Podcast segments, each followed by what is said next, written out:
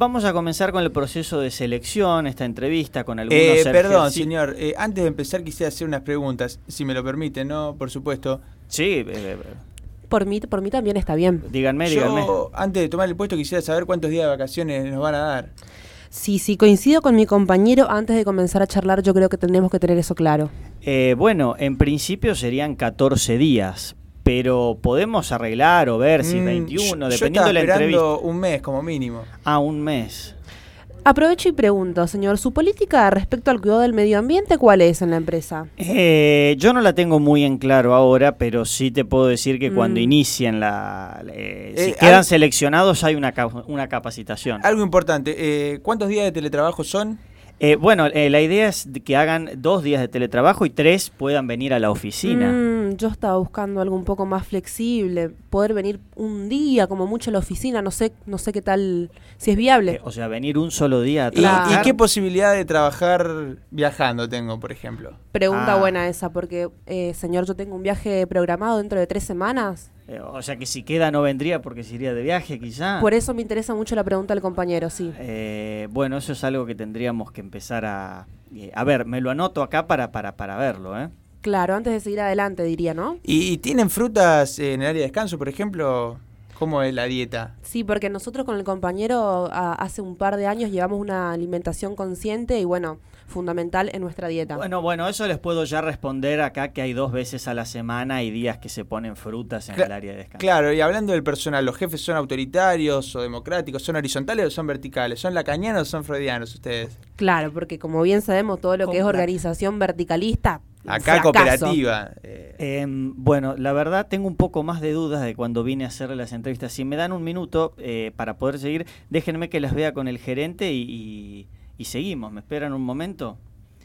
¿Cómo te fue? Eh, no sé, eh, me hicieron ellos más preguntas que yo. Eh, ¿Cómo, Federico? Si es la primera entrevista. Sí, no sé, pero tenían muchas preguntas, los noté conscientes, responsables, preocupados por ellos, por su tiempo, preocupados por el resto. No sé, pareciera que se hacen valer, señor gerente. ¿Cómo que se hacen valer? Sí, no sé, tengo, tengo un sentimiento. ¿Un sentimiento? ¿Cómo un sentimiento? Sí, señor gerente, creo que el mundo está más hippie.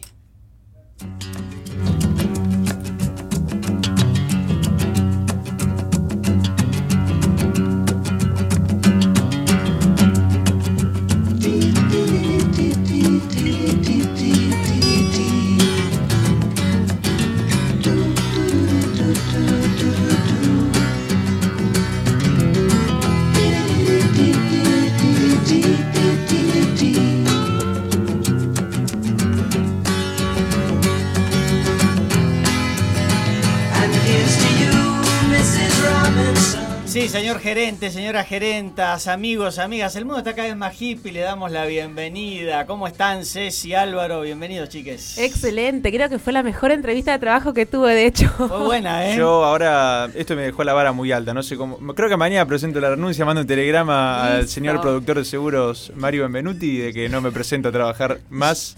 Inviable todo lo que venimos haciendo. ¿Qué es eso de trabajar por comisión, freelance? No, claro, no, cualquier escúchame, sin cosa. alimentación saludable, con 14 días de vacaciones después de laburar, ¿cuánto? 365 menos 14, quitarle los domingos, laburaste el triple, loco, no va. Una estafa. El operador técnico Grosso, bienvenido a El Mundo Está Más Hippie. Le agradecemos también a la gente de Hermana Negra que recién nos daban, este, hacíamos como una especie de pase, ¿eh? Como hacen los, los medios posta. ¿eh? Ya queda. ¿Eh? Martes que ya viene. Queda. Ya queda. Aparte hemos invitado también para que eh, la Negra Olmos venga a hacer el hipitómetro. Se someta a tu hipitómetro al otro. Eh, acepto de muy buena gana la propuesta y bueno, seguiremos entrevistando a distintos eh, conductores, a distintos actores de esta maravillosa radio. También a Gonzalo lo queremos entrevistar. Ah, lo podríamos traer también parece ¿eh? para que- que se someta al test. Me parece que es el que se esconde atrás del Instagram de Planeta Cabezón porque nos estuvo comentando el Instagram ahí, pero sin dar nombre. Así que bueno, que dé la cara, ¿no? Que dé la cara, que den la cara a todos los de Planeta que todos van a pasar por, por el test, ¿eh? Por no se va a salvar nadie.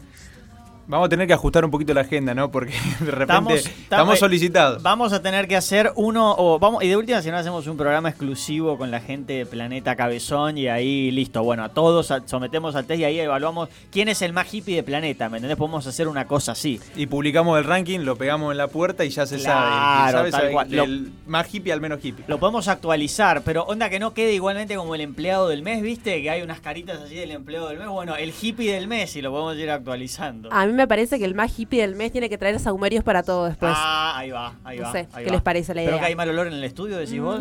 no sé. Malas energías. Yo cambiaría un O poco mal- la un energía. poco de palo entonces, santo. Un poco de palo Ahí va. santo, ¿decís? Viene por ahí. Para no incinerar a nadie, claro. Bueno, estamos en vivo por Planeta Cabezón. Eh, bueno, hoy tenemos muchísimas cosas como tuvimos en el primer programa. ¿Que ¿Cómo se sintieron? ¿Cómo lo vieron? ¿Cómo tuvieron? ¿Cómo pasó esta primera semana después de- del aire? No, para mí fue hermoso. Yo creo que tuvimos un muy buen programa, un muy buen primer programa, lo disfrutamos un montón y también eh, fue lindo encontrarnos con nuestros amigos después que estaban ahí dándonos un poco feedback de qué les pareció. Y nada, nos dejó muy manija porque después de repente el miércoles ya estábamos pensando, bueno, que vamos a llevar el próximo martes. Yo me contacté Mm. con tal, yo lo llamé a tal. Y bueno, de repente teníamos una agenda cargadísima, así que me parece que estamos yendo por buen camino. Miércoles dijiste, porque me parece que Claro. el martes cuando nos fuimos a tomar una birra, a la salida de acá, 10 y media, ya estábamos hablando a ver quién ¿Qué- venía ¿Qué Ya íbamos nos- a hacer? Ya rebosaba la agenda.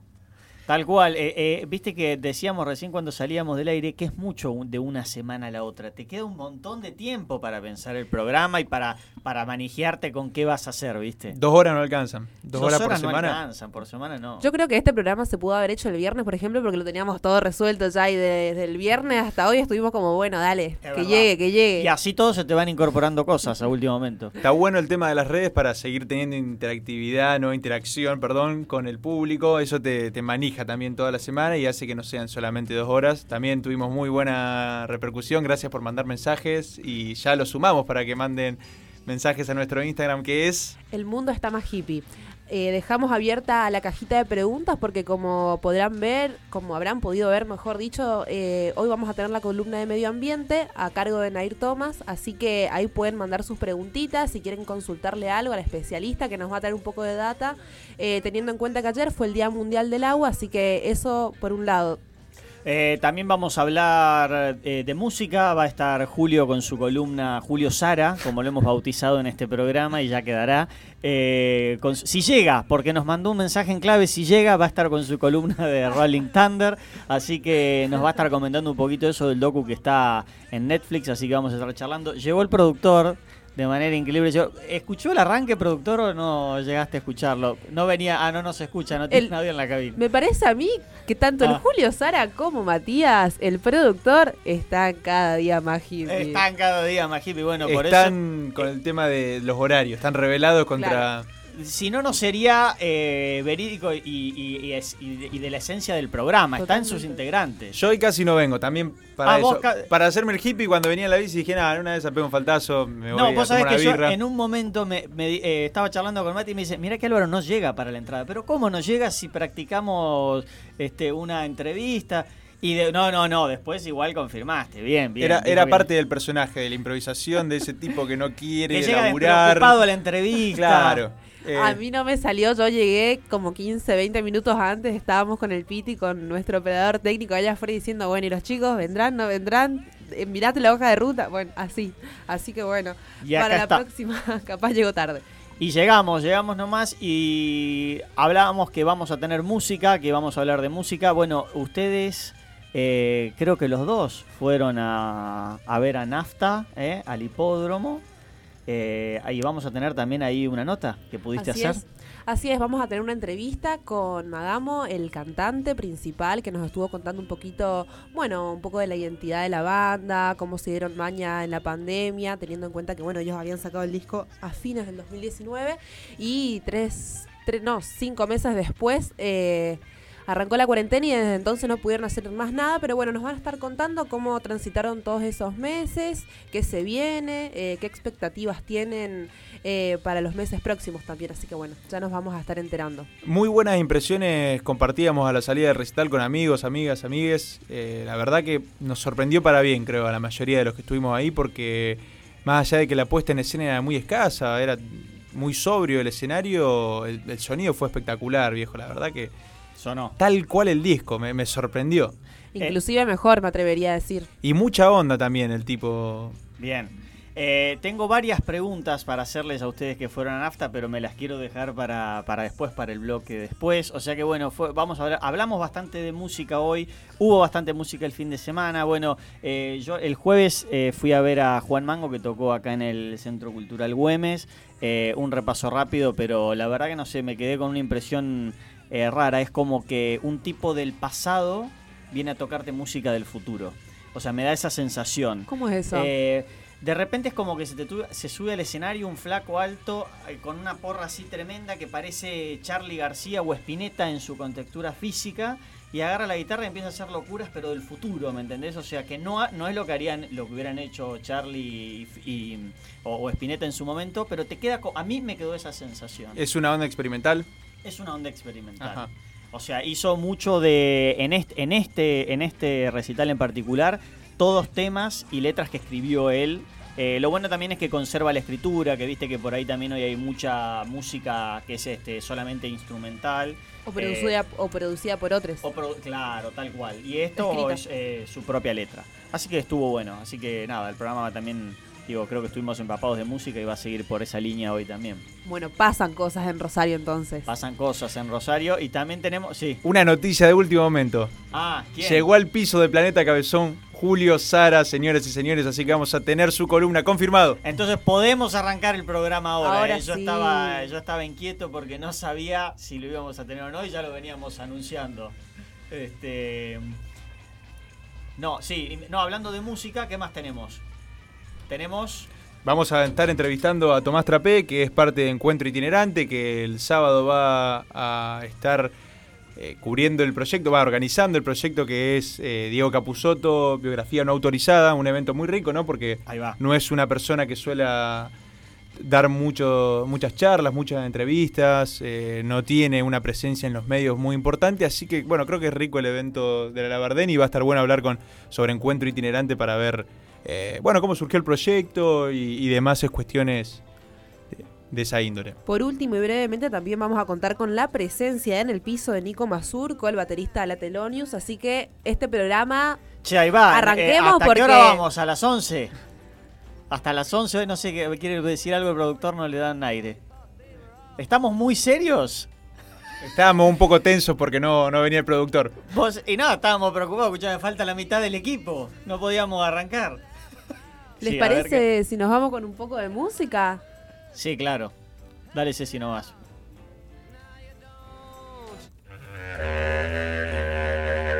Estoy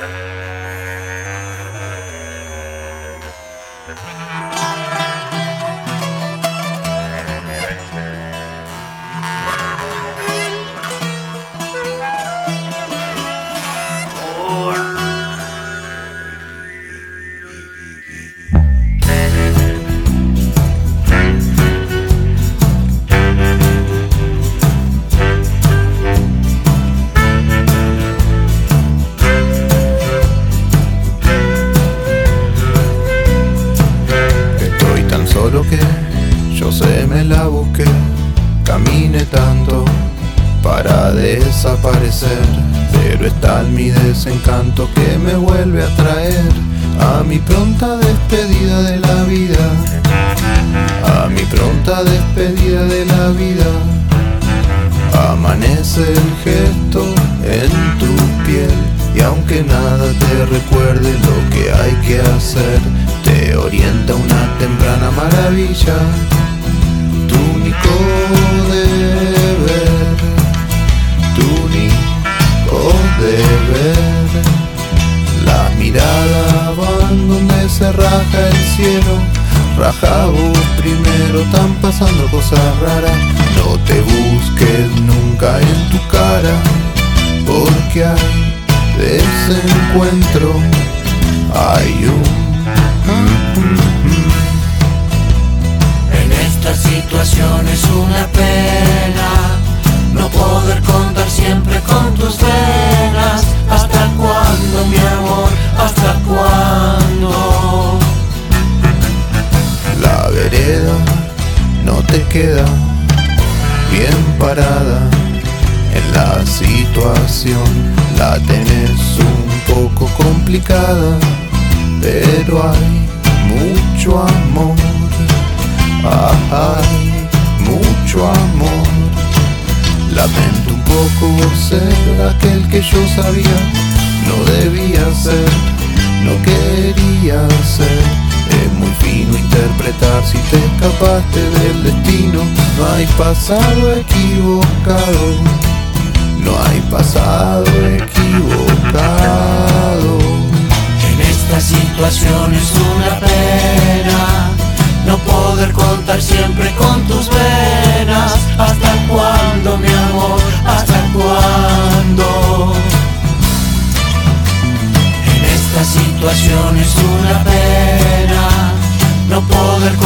siempre con tus venas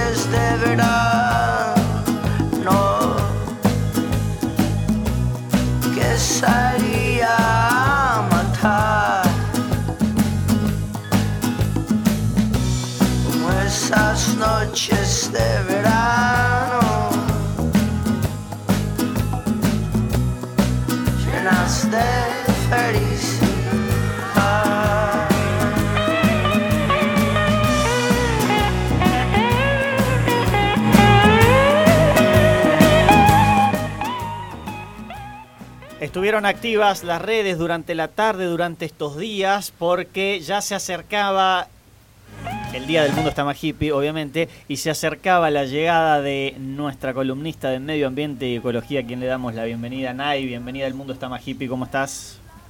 Hola chicos, ¿cómo andan? ¿Todo bien vos? Bien, todo en orden. ¿Estuviste, ¿Estuviste juntando mucha información para la columna de hoy? Sí, sí, estuve intensa la tarde, estuve intensa, hice mucho research, me preparé para las preguntas, esperemos que esté todo dentro de lo planeado. Ahí va, ahí va. Hola Nay, ¿cómo andás? Estuvieron, te cuento que estuvieron llegando algunas preguntitas más, así que Guarda con las sorpresas en vivo para Nay. Vamos a ver, bueno, lo que no pueda responder ya saben, les digo, lo guardamos para la próxima, pero creo que Obvio. está todo controlado. Obvio. Bueno, ¿qué tenemos para hoy? Bueno, ¿saben qué día fue ayer, 22 de marzo? Eh, yo solo sé que fue lunes. fue el lunes, ok. También es el Día Mundial del Agua. Epa. Y el Día Mundial del Agua se celebra desde el 1992, todos los años, el 22 de marzo. Sí. Eh, lo, lo define la ONU en una conferencia muy importante que, bueno, será otro tema, pero que hubo en Río de Janeiro en el 92 sobre, sobre el medio ambiente. Y dicen, bueno, che, el 22 de marzo de ahora en adelante va a ser el Día eh, Mundial del Agua solamente con el propósito de que tengamos una excusa anual de recordar la importancia de este líquido que es tan, tan vital para nuestra vida, ¿no? Ujú. Entonces todos los años, ese día en todo el mundo se organizan actividades que buscan concientizar sobre el cuidado de- de- del agua.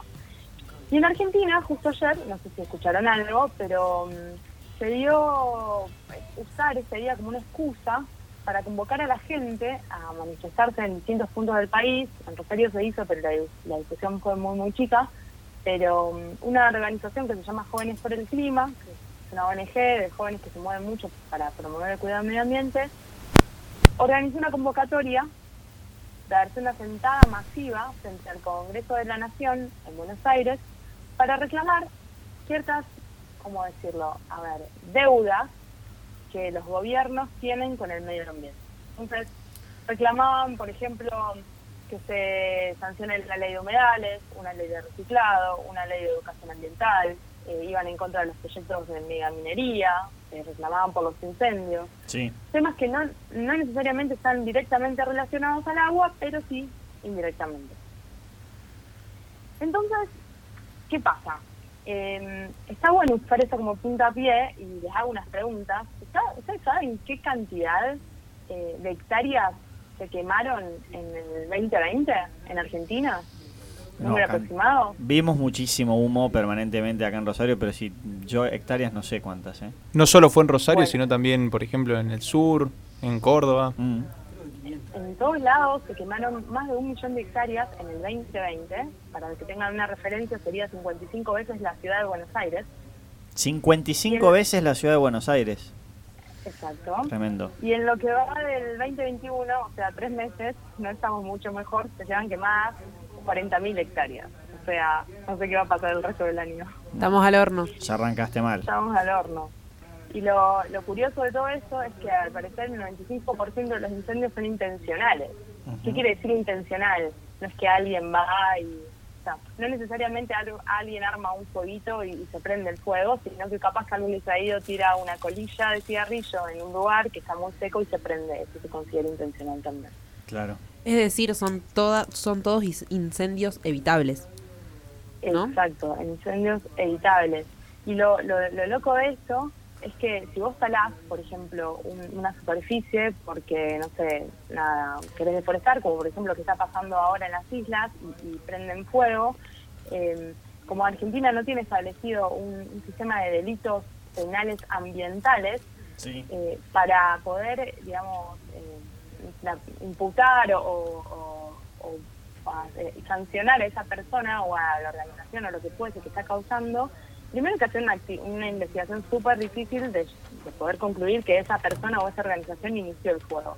Pero además nunca lo van a penar o a penalizar por un daño ambiental, porque no hay No delitos existe. ambientales, sino que los van a penalizar por, no sé, por ejemplo, haberle quemado eh, la casa a alguien.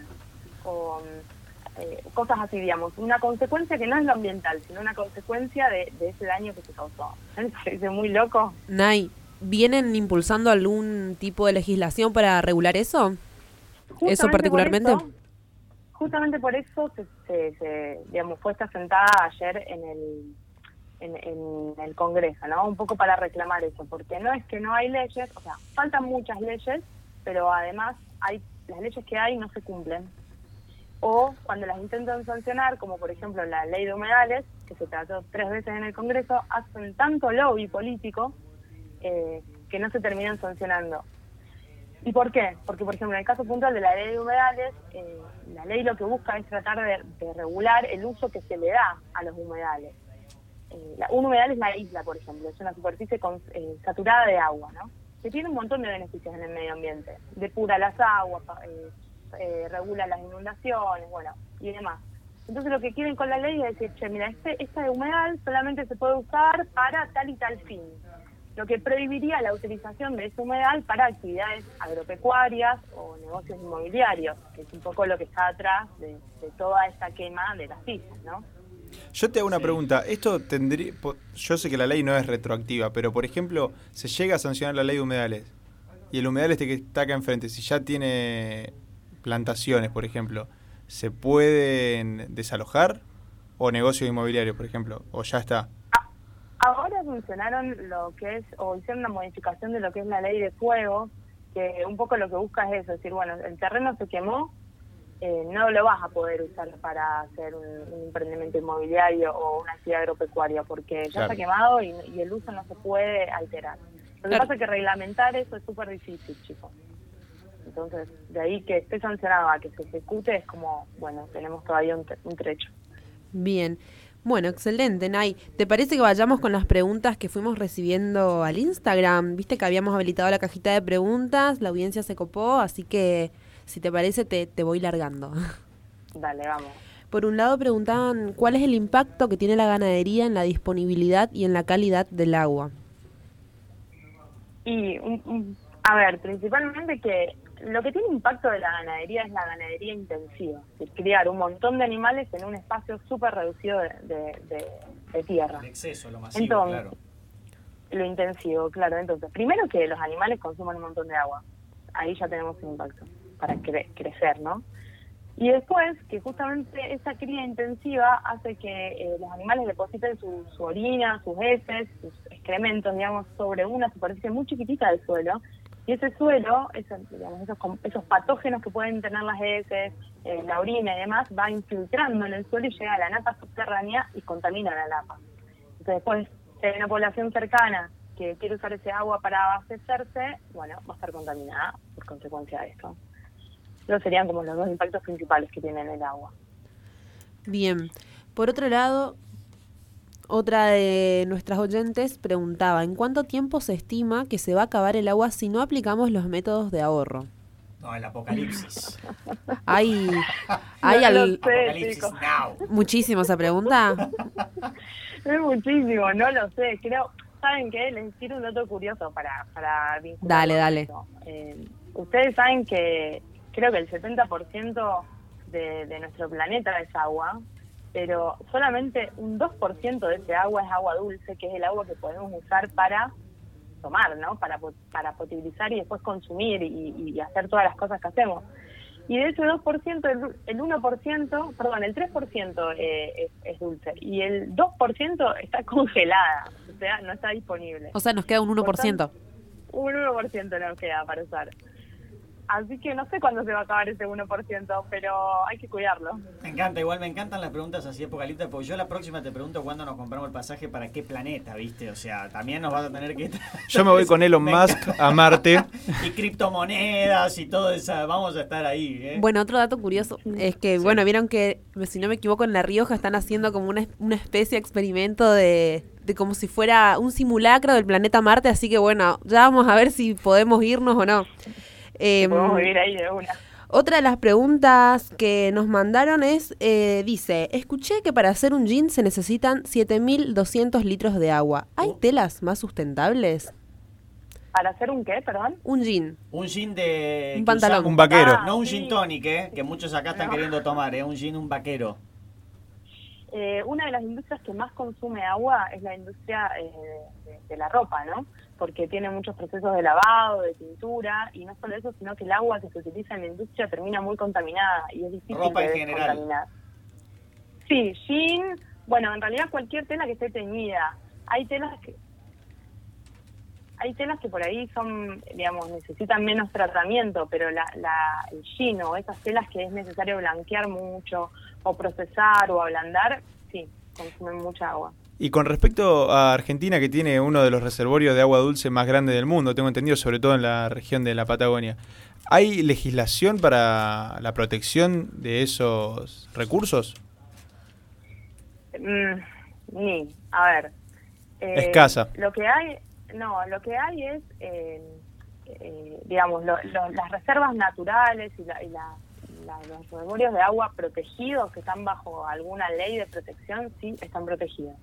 Y después todos los cuerpos de agua, como por ejemplo el nuestro, el Paraná, que también es una reserva de agua dulce enorme, eh, digamos, uno no puede volcar cualquier cosa y una industria que está cerca del río no, no debería poder tirar sus efluentes contaminados ahí libremente. Tiene que pedir permisos, tiene que tratar esos efluentes, digamos. Hay una serie de legislación que cumplir. Podríamos decir que sí, hay. De nuevo, en, en materia ambiental muchas veces el problema no es que haya, sino que se cumpla, Claro. que se controle para que se cumpla. Sí, eso iba a decir. ¿Qué tenés más? ¿Hay más preguntas? No hay más preguntas para la señorita Nay. Un- eh, una última, Nais, algo que vos también nos quieras comentar algo, pero también el tema de la industria, recién decía, el- la industria, me, me soplaban acá, la industria de... Coca-Cola. la Las bebidas. Las bebidas, claro.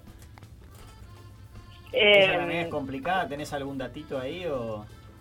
Son todas las industrias complicadas y el efluente que se genera, digamos, el efluente es el agua residual del proceso no se trata. Mayor o menor medida, por ejemplo, eh, las industrias eh, de gaseosas que tienen efluentes muy azucarados, cuando se vierten al, agua sin tratar, eh, digamos, eh, compiten por, por la degradación con, el oxígeno de los animales, de, de la fa- fauna piscícola, ¿no? Entonces sí, es peligrosa, pero no es más peligrosa que una industria que tire metal pesado, por ejemplo, el agua, ¿no? Perfecto, Nay. Bueno, ya te vamos despidiendo, pero antes algo que se me olvidó del programa anterior, nos va a tener que dejar tu cortina. eh, para tu cortina musical para musicalizar tu, Ah, tu sección deuda Sí, sí. pendiente y ya te comprometo al aire para que hables con el productor Dale, le dije a Fede que le iba a pensar, pero todavía no se me ocurre, voy a hacer un esfuerzo. está bien no hay problema Esperamos, va- va- sabemos que va a valer la pena. Che, Nay, eh, gracias este, de una por toda, la, por toda la data y por la predisposición a responder las preguntas. Eh, creo que está muy bueno, creo que aparte van llegando cosas interesantes, preguntas que muchas veces uno no se hace. Por ejemplo, lo de la calidad del agua, yo no me lo había puesto a pensar. Digo que termino acá y me dan ganas de, de irme a ver algún documental a, no sé, National Geographic, algún canal de estos que pasan un montón de documentales eh, para seguir embebiéndote en el tema porque te vas dando cuenta también que nos falta un montón y, y sé que vos tenés toda esa data, así que nada, nosotros más que contentos y agradecidos de, de que vos nos traigas acá eh, esa Dale. info al espacio. Fede, les robo tres minutos más Sí, solamente dale. para decirle esto, la cuestión de concientización. Eh, Dale. ustedes saben que el agua que, que nosotros eh, consumimos para todo, industria, casa, no sé, para ir al baño, para lo que fuese, es agua potable. Porque en Rosario todo se hace con agua potable. Sí. Eh, ¿Y ustedes saben cómo es el proceso de potabilización de agua? O sea, Imaginamos que hay una planta nada más potabilizadora. hay una planta. Avellaneda y Gorriti ahí está De una, pero para poder potabilizar el agua se consume un montón de energía, se consumen un montón de químicos, de recursos, que es muy loco pensar que nosotros vamos a usar ese agua lista para volver a contaminar, ¿no? Porque cuando vamos al baño la contaminamos, cuando lavamos un auto la contaminamos. Eh, y creo que un poco invitarlos a la reflexión esa, la importancia de usar con, digamos, de forma racional el agua, por más que nosotros la consumamos, no o sea, la consumimos y no desaparece, vuelve al río, pero vuelve contaminada. Entonces creo que ahí está la clave, ¿no? Volvemos a contaminar un medio que después tomamos agua para volver a potabilizar, es como un círculo medio vicioso y un derroche de recursos impresionante. Así que nada, eso, focalizar en que cuidarla es importante y, y esa es la principal razón. ¿Cuáles serían algunos tips, por ejemplo, domésticos? Por ejemplo, me imagino no tirar papeles a- al, al inodoro. eh, Sí, también, porque además Rosario no trata a los estudiantes locales, van directo al río, así que todo lo que tiren en los desagües va directo al río. Si tiran pintura, va al río. Si tiran solvente, va al río. Así que algunos tips serían... Todo sé, río, ¿no? que- Tremendo. terrible. todo al río. En el Instagram quedaron algunas plaquitas colgadas que lo vamos a poner como historias destacadas, que son algunos datos que Nay nos fue pasando, donde dice, por ejemplo, cuánta agua se desperdicia si no cerramos la canilla cuando nos lavamos los dientes. Así que bueno, pueden ir todos a El Mundo Está Más Hippie a chequear esa info que va a quedar colgada ahí. Bien, perfecto. Bueno, cierren la canilla cuando se laven los dientes, arreglen esa pérdida del inodoro de la canilla que dura hace siglos que tienen, laven la, la vereda del auto y lo que fuese con baldes o con un sistema que permita cortar el agua cuando no lo usás. Cuando vayan a comprar un lavarropa, fíjense que la eficiencia de lavado sea A, es decir, que consuma la menor cantidad de agua posible en cada ciclo. Entonces, no tiren el aceite a la bacha ahí a la, a la bacha de la cocina porque el aceite contamina una bocha del agua Sí. y es difícil de separar.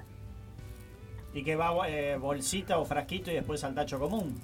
École, así mismo. Bien. O lo llevan a un distrito, que me parece que en el distrito centro y, y en la terminal de ómnibus, en algún otro lado más, se fijan en la página de la MUNI, eh, juntan aceite usado para hacer biocombustible.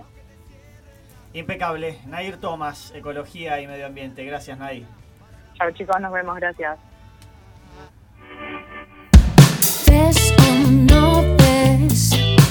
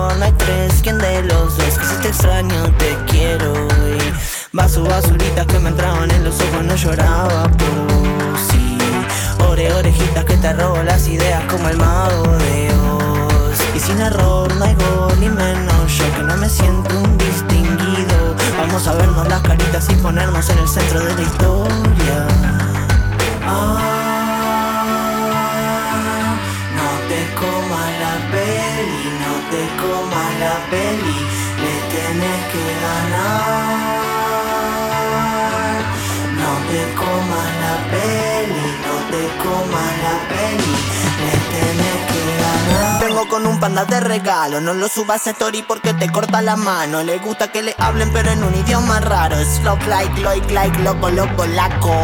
Vaso basurita que me saco de los ojos, ya me siento mejores. Y si nos vamos, vemos, bueno, hablamos, vemos después. Bueno, ok, sí.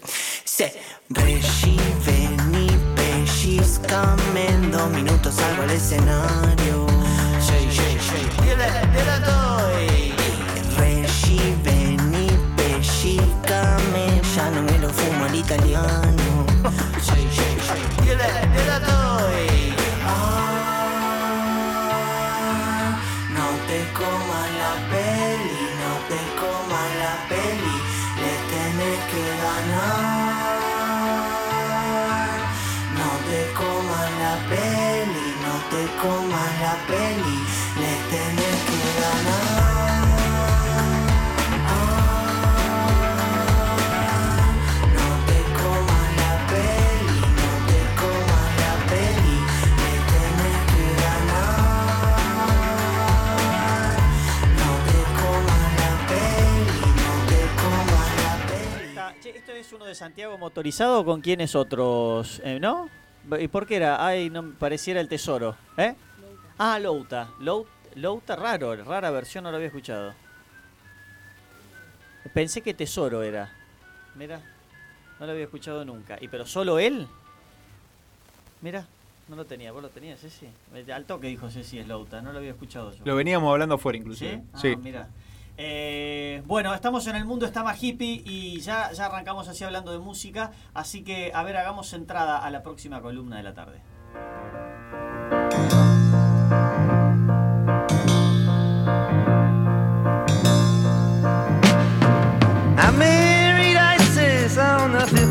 But I could not hold on. Así nos vamos adentrando para darle la bienvenida a El Mundo está más hippie a Juli Sara, no te bautizamos así. Ya me quedó. Sí, Juli, Hola amigos, ¿cómo andan? estás? ¿Todo bien? Ceci, Albi, ¿cómo están? ¿Todo bien?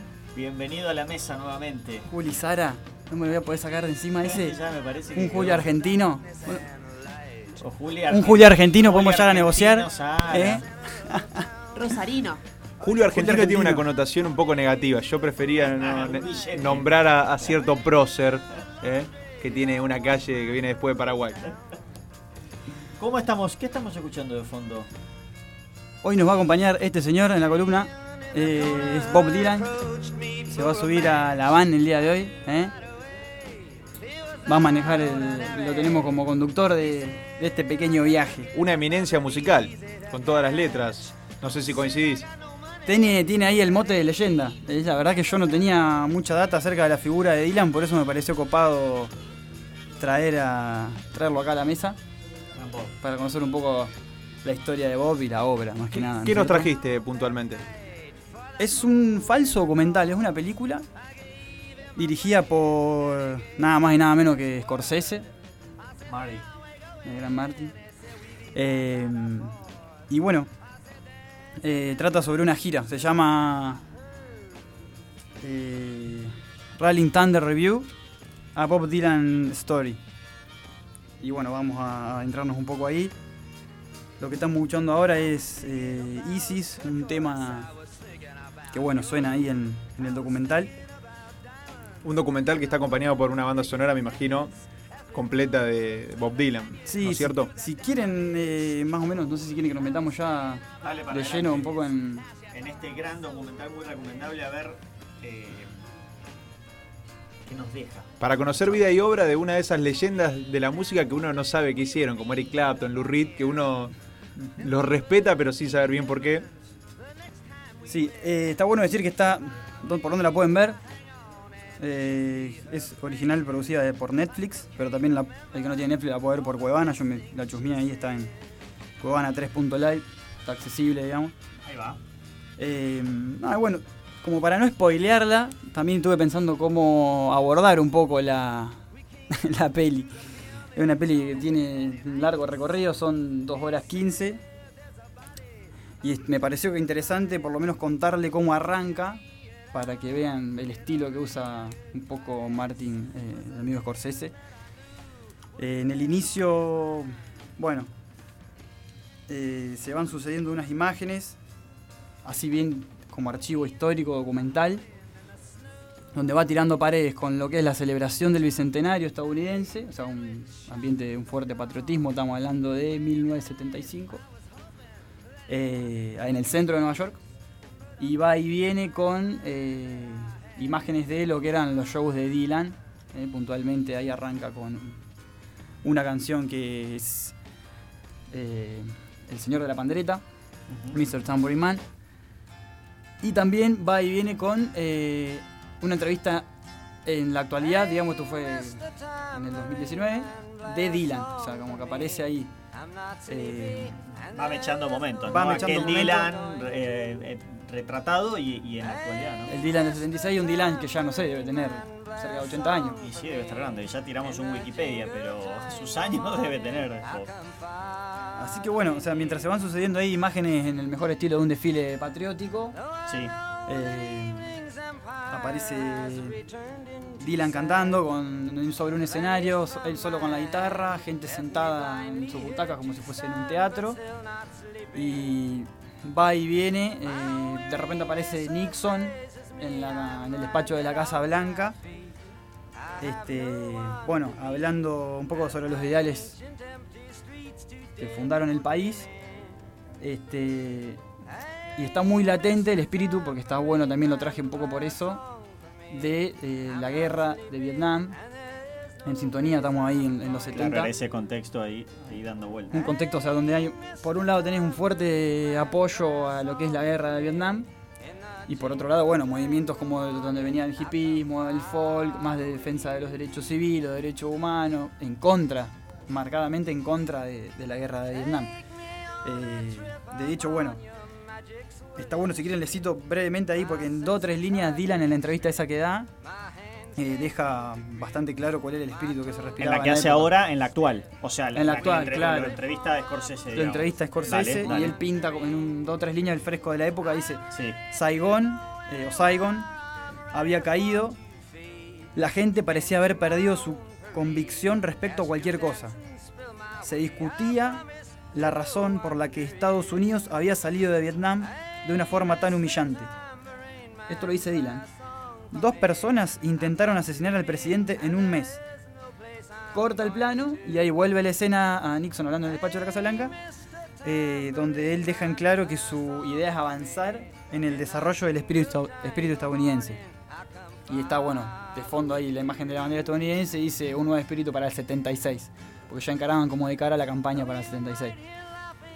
Está bueno como para entender un poco el marco donde se va a desarrollar la gira y todas las banderas que van a eh, o sea, llevar adelante distintos movimientos. Incluso, vos- ah, eh, ahí te dejo, Albi, perdón, pero iba a decir que más allá del documental este de Bob Dylan, o sea, lo, lo bueno hoy quizá en una era de tanta información, quizá va a haber como este florecimiento de, documentales permanentemente porque va a estar muy bueno entender todo el tiempo y con mucho material que quizás antes no, no se podía y encima hoy hay como un montón de, de, de facilidades audiovisuales para poder contarlo de maneras mucho más creativas y que te entretengan y que te ponen en plano en ese momento, o sea, no tener a Dylan eh, tocando en los 70 y tener a Dylan hablando hoy con un director de Hollywood. O sea, digamos, es como un contraste ahí Exactamente. Yo creo que también se pueden trazar comparaciones salvando las enormes distancias con la época. Ahora también estamos en un contexto de mucha polarización como era el contexto de la guerra de Vietnam, los 60, los 70 en, en los Estados Unidos. Sí, de hecho creo que eh, nada, también hay como mucha participación de los artistas pronunciándose frente, no sé, a determinadas posiciones políticas que en Estados Unidos este eh, usted este último tiempo lo estuvimos viendo también y bueno, creo que de alguna manera es como cierta continuidad de repente de nada, de, de, esas, de esa sentada de postura si se quiere. Yo diría un poco más naif, pero bueno. Eh, allá. Allá. Pero viste que allá fue como siempre mucho más común. O sea, o, por lo menos antes, se veía ya de antes. Quizá en nuestro país, o sea, o al menos yo tengo recuerdo de, bueno, en los últimos años, o sea, no sé, te diría, mirando antes del 2010, sí, antes del 2015 te diría mucho antes, o sea, a partir, no sé, 2007 quizá, ahí como la, eh, como la manifestación clara de los, de los artistas, de las artistas, o sea, de en qué postura política tomaban, o sea, como que no... Un resurgimiento. Claro, un resurgimiento, como que eso es medio que se había aplacado, y como que los yankees en eso la verdad que siempre lo tuvieron, o por lo menos te mostraban eso. Te muestran eso también, yo creo que ahora muchos artistas muestran una cara política, si se quiere, en Estados Unidos, pero en favor de Joe Biden. Tampoco eh, por ahí en la época de de los 60 a los 70 estaban más en contra del sistema, planteaban algo más disruptivo. tenías que ponerte ahí. Ahora le hacen campaña a Joe Biden, que está todo bien, pero es centro derecha. Trump es derecha, Joe Biden es centro derecha. Tampoco se muestra una alternativa y como sí la había en los 60 en los 70 con un futuro eh, distinto, ¿no? Un, o otro tipo de sociedad en el horizonte. Sí, sí. También era un poco, viste, la estirpe de Dylan como siempre con la bandera de la protesta social. Exactamente. Eh, bueno, en el documental van a aparecer varias facetas de él, yo no lo tenía tan presente. Eh, tiene un costado poético interesante, eh, también muy de andar y salir a ver qué pasaba, un poco en sintonía con la generación. Tipo, estaba en la calle, digamos. sí, por ahí hay canciones que hablan que un día Roy salió con el caballo a ver qué pasaba, ¿me entendés? Claro. Y se encontraba con aventuras por el mero hecho de salir a ver qué pasaba. Y eso también se ve que le daba materia prima para componer. Y eh, no me acuerdo con quién, me parece que con Agus hablábamos de eso, de lo loco también, de esas, esas grandes giras por Estados Unidos, de arrancar en una costa y terminar en la otra, o sea, así sea arriba de una casa rodante o de lo que fuera, digamos, tiene como, o sea, es otra sensación para el que también va a hacer música, ¿no? Porque agarra, sale de viaje y se va por un tiempo hasta que cubre el ancho del país o el largo del país, este, a que decir, bueno, me voy de Buenos Aires, eh, como es acá, ¿no? Digo, me voy de Buenos Aires a Rosario y vengo, autopista dos horas, y no pasa nada en el camino, ¿no? O sea... Si no, no hay un circuito de gira por ahí acá tan... Y con lo diverso que es Estados Unidos también, la diferencia que tenés entre el estado de Texas, que es extremadamente conservador, los estados ahí más del mediano y lejano oeste, y, y los que por ahí son mucho más progresistas, como los de California, más asociados al arte. Ahí inevitablemente. Exactamente. Sí, un poco la idea de la gira de Dylan, yo la verdad que no sé muy bien por dónde anduvo, porque van pasando ahí por muchos lugares. Pero bueno, era como un circo ambulante, decía él. En donde iban sumando, iban sumando distintos músicos que conocían y otros músicos que se iban sumando porque eran amigos de y que capaz que vivían en tal ciudad, entonces por ahí... Esto, esto, te va encontrando, ahí va sucediendo en el camino. Y la gente capaz que se, sumaba, por ejemplo, lo trajimos en la columna pasada a Allen Kimber, sí. estaba muy metido acá porque era amigo de, Dylan y curtían el mismo palo. Y en un tiro en, el, en la peli aparece Johnny Mitchell cuando van a tocar a Connecticut y la mina flayó con lo que venían haciendo, ella era cantante y pintora, y se sumó hasta que terminó la gira, por ejemplo. Como que pasaban esas cosas, era realmente abierta. Y después, bueno, eh, qué sé yo, aparecen en lugares que si lo pones, se lo pones a pensar desde el mainstream o de la producción o del éxito, de la rentabilidad económica, ellos un poco iban en contra, como que era medio delirante desde el punto de vista rockero era salir a, salir a tocar. No tanto sí, salir a tocar y no tanto desde el negocio, obviamente que no se iba a quedar sin guita, dirán. Pero iban a tocar en lugares capaz que en centros cívicos. Eh, aparece una escena donde, por ejemplo, uno de los flacos que viajaba con ellos salía a volantear. Y volanteaba, como yo te dijese, no sé, acá en Plaza Pringle y se cruzaba con una abuela y le daba un parlante y le decía, eh, esta noche en, la, en el centro cívico va a tocar Dylan, Joan Baez y Johnny Mitchell aparecen esas cosas así como bien bien de abajo también, o sea, con cierta estructura, pero ¿Y, y- y cuán modificado es hoy a la realidad de hoy con, con inclusive las, las redes sociales, ¿no? O sea, digamos, esto de, de- de volantear, o sea, es algo que quedó totalmente Perdés tiempo. eh, en el pasado, Plata, ¿no? recursos, gente, Claro. sí, sí, sí. Ahora, ahora te pagas un community manager y listo. Claro, te pagas un community manager y chao. Eh, nuestra community manager, de todas maneras, lo hace porque le encanta, porque le pone un montón y es Ceci, obviamente, la responsable de nuestras redes del mundo está más hippie en Instagram. Todo muy experimental igual. Está un golazo, te digo yo. te- hoy, hoy le decía cuando entramos que estaban fantásticos, que muy lindo estaban quedando las redes sociales. Eh, bueno, estuvo Bob Dylan. Estuvo Bob Dylan, anduvimos por ahí. Eh, no sé si quieren agregar algo, vos te acordás algo de haberlo visto. Eh, estuvimos charlando con el Piti, eh, con, con el operador técnico. Él se detuvo. El operador charla con todo, viejo. El se detuvo porque en un momento, que también algo que me pareció bastante loco de Dylan, me sorprendió para bien, eh, él aparece sobre el escenario con la cara totalmente pintada, de blanco. Porque uno lo hace con esa, con esa idiosincrasia, con esa filosofía, digamos, más de la protesta social, de la justicia social, eh, trovador, bueno, lo que hablábamos antes. Y también me echa como ese toque, de, si querés, más del glam rock. El link viene porque empieza a girar con él una violinista, una Scarlett Rivera creo que se llama. Sí. Scarlett Rivera, una morocha con una energía muy particular. Este, que se termina enamorando de uno de los integrantes de Kiss. Ahí va. Y él se entera por ahí que ellos se pintaban la cara y dice, "Ah, a ver qué onda esta idea y lo empieza a Probó. experimentar, probó y bueno, después también usaba como una metáfora de la máscara para el vivo. Y bueno, tenía ahí como toda una, hacía como una analogía de decir, um, el que te habla con una máscara o desde una máscara te va a decir siempre la verdad, decía Dylan. La recomendación de Juli Actis. Gran data. Bueno, yo me voy con muchas ganas de verlo al documental. ¿Podés repetir, Juli, cómo se llamaba? Así lo buscamos. Rolling Thunder Review, a Bob Dylan Story, está en Netflix, para los que tienen Netflix, y si no lo pueden buscar por cuevana3.live. Estamos en vivo en El Mundo está más hippie. Gracias, Juli. Eh, Gracias a ustedes, amigos. No, se nos viene la Telonius, ¿eh? Ya están acá en vivo. Hace señas el productor es porque ya está el invitado en piso. Así que bueno, vamos, a- no, no sé, nos acomodamos un poquito y ya venimos. Un temita y volvemos.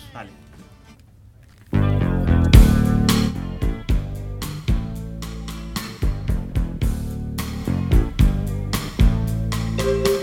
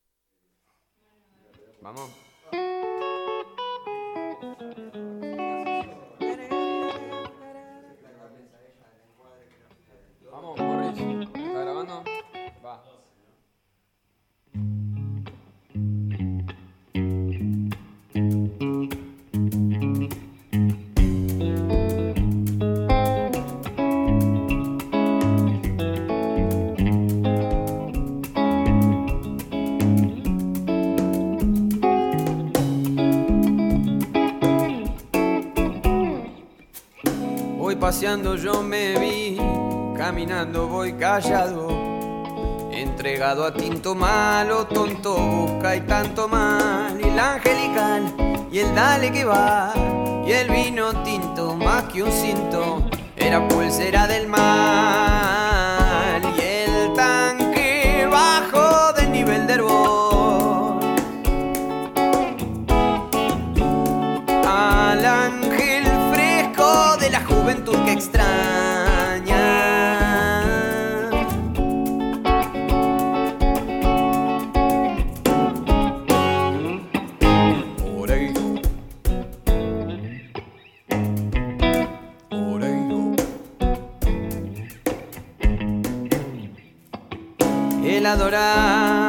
de más, como viene y va. A los vecinos los protege el sabandija y los amigos, sabe Dios, están vedados con sus chicas de mi edad. En tanto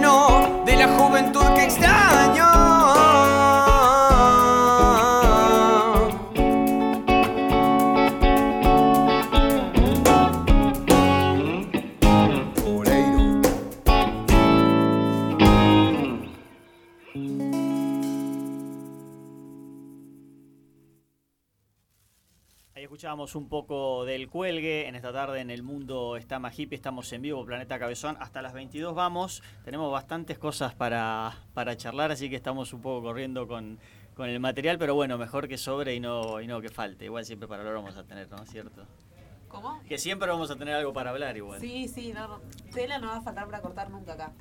Bueno, vamos a seguir hablando de música. Recién Juli nos contaba y hablábamos del documental eh, Rolling Thunder que está eh, referido a Bob Dylan, que está en, la plataforma de Netflix, ahí lo pueden ver. También sugirió sitios en Cuevana y demás. Y, y para seguir en, en la línea de la música, y hoy fue un programa que hablamos muchísimo de música también. Arrancamos, después nos queda también algo que estuvieron cubriendo Jessy y Álvaro durante el fin de semana. Así que, eh, seguido en esa línea, eh, estamos contentos porque, primero que nada, es un invitado en el piso y nos encanta tener invitados porque estamos haciendo amigos, estamos haciendo amigas en esta nueva temporada, nuevo programa del Mundo Está Más Hippie. Así que nos encanta recibir y bueno, nos toca ahora meternos en la música y el sonido local en la- de la ciudad de Rosario. Y estamos acá con Nico Mazurco de La Telonius. Bienvenido Nico, ¿cómo estás? Muy bien, buenas noches a todos y a todas. ¿Cómo va eso viejo? ¿Todo bien? Todo tranquilo, te felicito porque dijiste muy bien el nombre. Lo dije bien y eso Es- que vos sabés que me lo habías notado mal en un momento y dije, me Es- falta una acción. Es un nombre complicado, pero bien.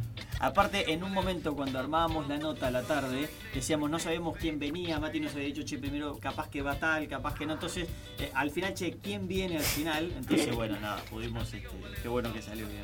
Bueno, ¿todo tranquilo? Todo 10 puntos, muy contento. ¿En qué anda la música de Rosario? La Telonius particularmente. Bueno, con la Telonius acabamos de estrenar un material audiovisual que Sí. está ahí colgado en YouTube para el que lo quiera ver. Grabamos una sesión audiovisual en Casa Brava Sí. eh, y largamos el primer temita el domingo. Salió ahora hace muy poquito. Así que contento, rotando ese material y restan dos, por, do- restan dos temas por sacar. Dos así, dos así en audiovisual que van a ir. En ese formato audiovisual, o sea, tocado en vivo, grabado en vivo a cámara y audio al... Aspiramos al mejor resultado posible, digamos. Ahí va. ¿Por qué eligieron Casa Brava para filmar? Queríamos un lugar em, eh, grande, porque somos ocho en la banda, somos un buen grupo, entonces un lugar grande, cómodo, que tenga buena luz, eh, que se pueda filmar bien de varios lados. Y con Casa Brava tenemos buena relación, por suerte son, son amigos, así que les preguntamos y, y salió la mejor. ¿Los próximos, los dos temas, se puede adelantar, también están grabados ahí o es sorpresa? Sí, sí, sí, están, están ¿los todos ahí. Se grabó todo en un mismo día, fue el, el 29 de diciembre. Sí. Ahí en, en- en el vorterix de, de la Navidad, viste, de la fiesta, que es siempre una época loca. Se graban los tres temas ahí, así que en unas semanitas van a salir los otros. Che, ¿es lo primero que hacían después de, de la pandemia, de la cuarentena? Sí, incluso antes. Veníamos bastante desaparecidos, digamos, de lanzamiento, si se quiere. Sí. eh, tocando cuando se podía. Pero lo, lo último que sacamos ahora es, salió en 2017, una cosa así. O sea que veníamos ahí rezagados. Ahora que ya estamos cumpliendo un año de que empezó todo, todo esto de la cuarentena y demás, podemos decir que a ustedes les pegó más un mood productivo, si se quiere, porque viste que a cada uno le pegó distinto. Ustedes Mm. estuvieron sacando cosas, metiéndole en todo ese tiempo de aislamiento. Totalmente. Eh, estábamos encarando esto y apareció la cuarentena, entonces tuvimos que medio reorganizar todo, empezar haciendo videollamada entre nosotros, viste, metiendo Zoom para organizar. Cuando se pudo empezar a ensayar, empezamos a ensayar, armar el equipo y como te digo, en diciembre recién pudimos, pudimos grabarlo, digamos. Bien, ¿y cómo, cómo se sintió ese reencuentro con el público? ¿Qué tal fue? Eh, público no hubo. O sea, en realidad sí, pero En digitalmente. redes, digitalmente. En de- digitalmente. Ojalá las ganas, ¿no? Eh, no, re bien, por suerte la gente lo tomó muy bien, están, le gustó, están alucinando bastante, nos están tirando muy buena onda con el material. Perdona, hace un ratito el Juli dijo que había presenciado algo y me quedé con esa idea, pensé que había ido a verlos a ustedes. Vi, vi el registro del tema que, que sacaron, que subieron, digamos. Bien. Está muy bueno. Yo los he visto varias veces en vivo y veo que cambiaron un par de players, un par de jugadores. Ahí hay un nuevo. Hubo un par de cambios, eh. Creo que Iván, que estaba en la trompeta, pues no estaba. No, hubo cambio de bajista, como decías De vos. Después el Ah, resto somos los de siempre, de sí. siempre. Pero sí, la idea incluso en un momento había hacerlo, había hacer, había, era hacerlo con un público, digamos, pero no, no daba el protocolo. Hubiese estado bueno, pero todavía falta para eso. Y, hablando de esto del público, tu sensación particular de hacer una sesión, o sea, ya habías hecho sesiones en vivo, Ah, tenían otros grabados. Con la Telonio hicimos la una Telonio, sesión sí. en vivo también de tres temas Sí, en el 2016 en, en un patio. sí. eso. Que este- claro que es el que está colgado en el, en el portal de ustedes, ahí en, en YouTube. Eh, pero preguntarte si la manija era la misma que cuando tocas en vivo, o sea, después de tanto tiempo de no haber girado quizás o de haber estado tocando en escenarios, ir a, a la grabación de la Sí, sesión. sí, digamos? hay una, hay una cuota que sí y hay una cuota que falta, digamos, Claro. todavía. Pero volver a ensayar después de mucho tiempo era como que yo tenía que contar cuatro para salir y no me salía casi, ¿me entendés? Fue como un procesito un poco de volver a conectar entre nosotros. También, claro. Porque como te digo, somos ocho y somos una banda muy del vivo, ¿viste? De, de hecho, si, si se fijan en el video, estamos tocando como medio en semicírculo porque el mirarnos y el conectar con la mirada es crucial. Entonces, volver a ensayar fue todo un proceso, estuvo bueno, había manija, como decís. Y ahora falta la, la segunda cuota de, de hacer un vivo con, con gente adelante. Ahí va. Y por eso te quería preguntar, ¿tienen fecha para volver? De momento no, no hay fecha. Estamos ahí viendo qué se puede llegar a hacer dentro de, de lo posible. Lo que sí pasó fue lo del Anfimug, eh, que, que hicimos ahí un par de bandas, pero bueno, tocamos ahí medio como mezcladito. Se tocaron temas de la Telenio, pero tocó otra gente, que estuvo buena la experiencia, pero no fue tocar en vivo con, con la banda completa todavía. ¿Y cómo lo ves al movimiento? ¿Cómo surgió la idea? Me gustaría que cuentes el MOOC, que es el Movimiento Unión Group, que surgió hace dos años. Em, un poco más, pero hace dos años que está más, más, más- Más consolidado, claro. más firme. Y el, el movimiento surgió justamente de, de- de- de la necesidad de unir bandas del palo para tratar problemáticas que nos pasan a todas las bandas y, fortalecernos así en la unión, digamos. Y empezamos siendo dos o tres bandas y se fueron sumando, algunas entraron y salieron. Y hoy está más fuerte que nunca. Y más que nada cuando hicimos el Anfimu que, que salió divino. Mm, Y va por ese lado. Y, Gran remate. Va por ahí. Eh, che, ¿y música? ¿Venís viendo algo de música en vivo o no todavía desde que volvieron los recitales? Eh, no, recién fue loco, venía para acá y pasé por, por la Casa de la Memoria, estaban tocando, me parece que los chicos de Amor Underground, Sí, que estaban tocando afuera, entonces desde afuera se veía. se veía. Sí, sí. Me escuché un temita y, y vine para acá. Eh, pero música en vivo, no, lo del Anfimu, que toqué dos temitas ahí y fue, fue durísimo porque estaba lleno el anfiteatro y fue salir a tocar dos temas y bajarme porque seguían tocando otra gente y quedé como ahí, vibrando claro. ahí Sí, sí, dos temas es como que te deja la adrenalina al 100 y tenés que ya bajarte. totalmente. Eh, porque viste que hay mucho cambio con esto de, de, de ver los... O sea, pasamos por un año donde teníamos que ver sí o sí todo lo que quisiéramos consumir de música a través de, de- de una plataforma digital, de alguna red social. eh, y creo que es como un, también volver a encontrarse también el público, ¿viste? Como uno como espectador, de volver a ir. O sea, están esas ganas de, de querer volver a escuchar esa música en vivo. Y creo que las sensaciones, al menos para mí, fueron frescas de vuelta. O sea, por más de fresca en el sentido de que te, te vas renovando cuando lo escuchás. O sea, a mí me dio la sensación de un volver. Eh, y está bueno y te encontrás distinto también. Me parece que no solamente le pasa, a- o al menos en mi caso, no solamente el que eh, a, la gente que está arriba del escenario, sino que te pasa también como espectador. Por eso te preguntaba de los dos lados, ¿no? O sea, si había habido este, como esa, como haber estado del otro lugar también, haber escuchado, ¿no? Claro. Sí, sí, es una vuelta, como decís vos, porque lo que nos pasó con la pandemia es loquísimo. O sea, de acá a un par de años, cuando lo, lo veamos en retrospectiva, va a ser algo muy loco. Y, y es como una vuelta, pero le falta todavía la vuelta de rosca, ¿viste? Porque te digo, ¿no? Lo del anfiteatro, que estaban todos en burbuja, ¿viste? sí, en, sí. en un momento estaban tocando los Buda Hip, se estaba prendiendo fuego todo. Sí. Y, y en No un, puedes bailar. no puedes bailar, pero en un tema se estaba aprendiendo, o sea, la gente no lo pudo controlar, se pararon todo, pintó la, la joda loca y, y hubo que salir lamentablemente a decir que, que, que, que vuelan a los lugares porque si no, viste, no, no nos invitan nunca más, una vez que no dan una fecha.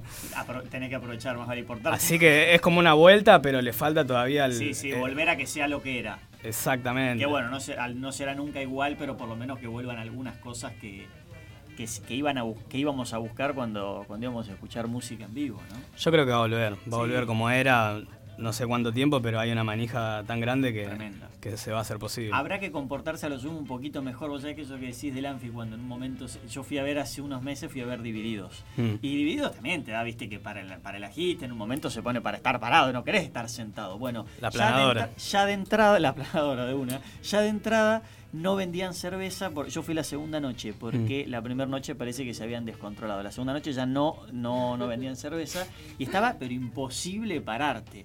Excepto cuando en un momento todo el mundo decide pararse, ahí no tienen manera de frenarte. La unión de Este, la unión hace la Claro, fuerza. ahí no hay manera, pero igual te señalan y te calmas, estás como más tranquilo, ¿viste? O sea, ahora vamos más de. Bueno, igual vas recontra de, de espectador a escuchar y ver lo que está pasando, ¿no? O sea, a, vibrarlo entero. eso. Eso hablábamos también con algunos colegas de que es como que el público está más ahí analizando, ¿viste? Por ahí antes estaban más. Ojo que puede venir un público más exigente. Es lo que decíamos exactamente, digamos. Antes el- se embriagaban un poquito, bailaban, charlaban con el de al lado. En cambio ahora están como ahí, 100% mirándote y. Ya no hay remeras al aire, ¿viste? Ya no le importa a nadie lo que está sonando, ¿no? Capaz que si improvisás se dan cuenta y todo. Claro, totalmente. Sí, sí, sí, están ahí al pie de la letra. Igual exagerando, obviamente, no. No, no creo que haya un público tan exigente. Para nada. Nico, yo quería traer una pregunta al piso que en un momento estuvo en nuestra mesa, que es, ¿qué es el grupo? ¿Es un movimiento? ¿Es un tipo de música? ¿Qué, qué es el grupo? Muy buena pregunta. Son de esas palabras que no tienen una definición así muy certera y tienen varias que, que cuajan, ¿viste? Y mm, está bueno pensar, el group de la palabra en inglés viene como group, como tipo lombada, como algo que, que no es recto, sino como que sube y baja, un group. Entonces eh, se puede entender al group como eso, como algo que, que fluye, que camina que tiene su movimiento. O sea, lo puede tener la música, lo puede tener alguien andando en bicicleta, con, cuando lo ves con group como que va con estilo, va con, con, con porte y con firmeza, ¿viste? Entonces yo lo veo, lo veo como ese lado. Y no necesariamente es algo que tiene que ser funky o, o yacero o música, como claro, no se pueden, no es que se encasilla, No, no, es como esa actitud que, que se puede aplicar a cualquier cosa. como un swing. Como un swing, bien. Es un buen sinónimo. Bien. Le gustó, le gustó al operador técnico como un swing. Aprobó. Aprobó. Eh, están en YouTube entonces las sesiones que grabaron los chicos de la Telonius en vivo en Casa Brava. Está el uno y vamos a tener dos más. Exacto. Lo pueden buscar en YouTube como Latelonius, como suena. Eh, por ahora están ahí. Una vez que se completen las tres sesiones, va, va a estar el material en Spotify y, y en todas esas, esas redes. Pero mientras pueden ver ahí el primer capítulo, pueden ver las viejas para ver cuánto hemos mejorado. Porque lo digo con orgullo, porque sí, Hay contraste. hay mejoría desde lo técnico, lo tocado, la, imagen. Pasaron un par de años. Eh, bueno, gracias por sumarte, Nico, por venir, sobre todo el piso, como decía al principio, posta que para nosotros estar arrancando y recibirlos acá y que podamos charlar un rato, eh, cambia, cambia y, le quita esto de lo, de lo digital cuando hacemos una llamada telefónica, por ahí es algo un poco más lejano, así que nos encanta. Sí, para cuando la próxima arranque en gira o haya fechas de show en vivo, te esperamos de vuelta, pero eh, nos gustaría que, que te puedas sumar. Nos, Viste, este programa se llama El Mundo está más hippie. Hmm. En el primer programa, o sea, la semana pasada, Álvaro es encargado de una encuesta eh, permanente de hipismo, una encuesta que mide el nivel de hipismo de cada uno, que son una serie de 12 preguntas, creo que iba, pero se pueden ir agregando. Y nosotros a partir de eso, de unas preguntas que te hacemos, sacamos tu nivel de hipismo. Así que Del 1 al 100, por ejemplo, así. eh, la- sí, son respuestas con, con- con opciones y Mm. después sacamos, claro, cada, cada respuesta que vos das tiene un tiene suma, un pun- suma puntos. Bien, Después bien. saca el promedio. Bien, la bien. semana pasada estuvo Juan Nemirovsky y le dio 62%. 62% de nivel de hipismo. Le- Estuvo le- generoso igual el, hip- el hipómetro ahí. para mí falló, te digo que para mí estaba más imperialista que nunca con las cosas que contestó de la encuesta, pero estuvo generoso aparentemente la suma. Pero Bien. eh, en la próxima, si te copás. ¿Y este, vengo, vengo con compañía o es en solitario, digamos? No, no, no, podés venir en compañía, no, no. Bien, bien, bien. La es próxima. más, podés si, ve- si traen algún instrumento y quieren ir a hacer una improvisación acá en vivo o algo en vivo, pero más que y- transmitimos inclusive para ya las vamos, redes, a tener redes, vamos a tener redes y YouTube también en vivo, así que eh, sería la mejor. Divino, bueno, muchas gracias a ustedes, a Planeta, que ya hemos venido varias veces a esta, que es como una casa. Así que muchas gracias por, por, ir- por estar apoyando la movida. Bueno, gracias Nico, gracias. Nico Mazurco, la Telonius, acá en vivo por el, el mundo está más hippie. A Planeta. Imprisonment in the state penitentiary for one to 20 years at hard labor. I doing it. Okay? So, you got any money? You got your stuff?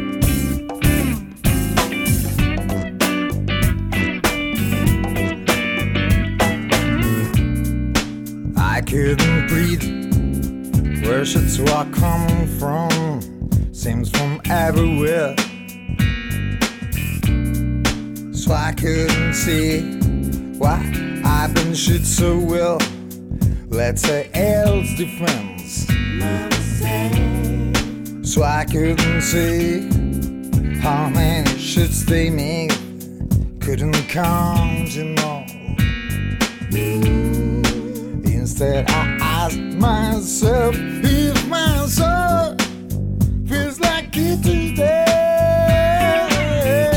How you better think if today is a lucky day. Bueno, estamos de vuelta después de haber hablado con la gente de la Telonius. Buena onda. Este sábado va a haber un evento poco usual. Viene a la terraza de la cúpula de la plataforma Labardén Diego Capusotto en una suerte de biografía no autorizada. La gente Bueno. de Encuentro Itinerante lo trae, va a estar conversando con Nancy Giampaolo. Tomás Trapé tuvo la gentileza de atendernos para conversar. Tomás, ¿cómo estás? Álvaro te saluda. ¿Lo tenemos? ¿Tenemos a Tomás? Estamos conectando. Puede demorar un Ya poquito la llamada. En el mundo está más hippie. Che, va a ser charla, me decías. Una charla con micrófono abierto al final para Sí. que la gente haga preguntas. Interesante, buena propuesta. ¿ah?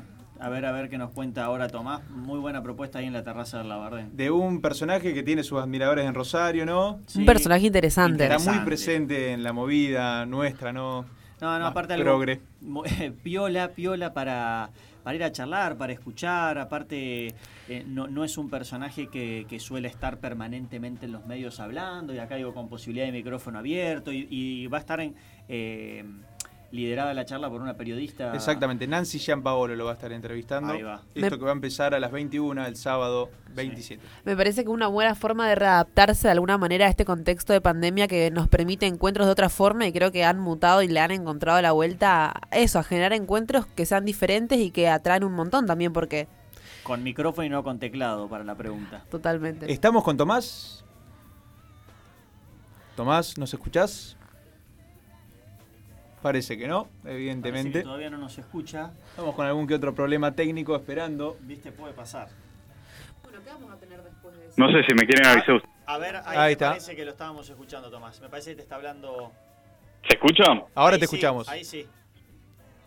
A ver. ¿Cómo estás, Ahí Tomás? se escucha. Bien, bien. ¿Cómo andan ustedes? ¿Bien? Bien, todo tranquilo. Che, bueno, estábamos Lo vi ahí improvisando, que no fallaba el audio. Exactamente. Muy bien. Eh, queríamos, bueno, que nos cuentes un poco cómo surge la idea de Encuentro Itinerante. Han estado con Alexandra Cohen hace un par de semanas en el mismo formato y, bueno, cómo surgió la propuesta de, de Diego Capusotto. Bueno, son dos preguntas distintas. La de Diego surgió porque, bueno, evidentemente había un vínculo personal y había una simpatía de Diego y de Nancy para lo que hacíamos nosotros. Y de alguna manera, bueno, son como esas relaciones bastante genuinas que se van se van generando y había estado Alexandra, obviamente, que agotó entrada en 15 minutos, con lo cual fue bastante fácil de, de sugerirle a Diego a ver si quería venir. Y bueno, sí, como lo escuché que decían, Diego no es una persona que suele dar entrevistas y creo que en el marco íntimo que se le va a dar al asunto ahí con Nancy, se va a generar algo, algo lindo, algo lindo. Eh, accedió fácilmente entonces a hablar de su vida privada. No sé si ha tenido otras instancias, otro tipo de entrevistas de este tipo. Sí, yo sí, no, no, no podría decir lo contrario, no podría decir que, que fue difícil, pero tampoco es eh, un mérito nuestro. Me parece que ahí Nancy eh, es pieza fundamental, es, es una amiga y es alguien también que sabe por dónde ir y por dónde no ir. Eh, Diego es un poco, creo que todos lo conocemos, pero es una, una figura que, que porta cierto halo de misterio, sobre todo sobre, sus comienzos. Eh, y es un tipo que más allá de lo, de lo humorístico, es un tipo fundamentalmente inteligente. Eh, ahora está en una faceta de, de escribir poesía.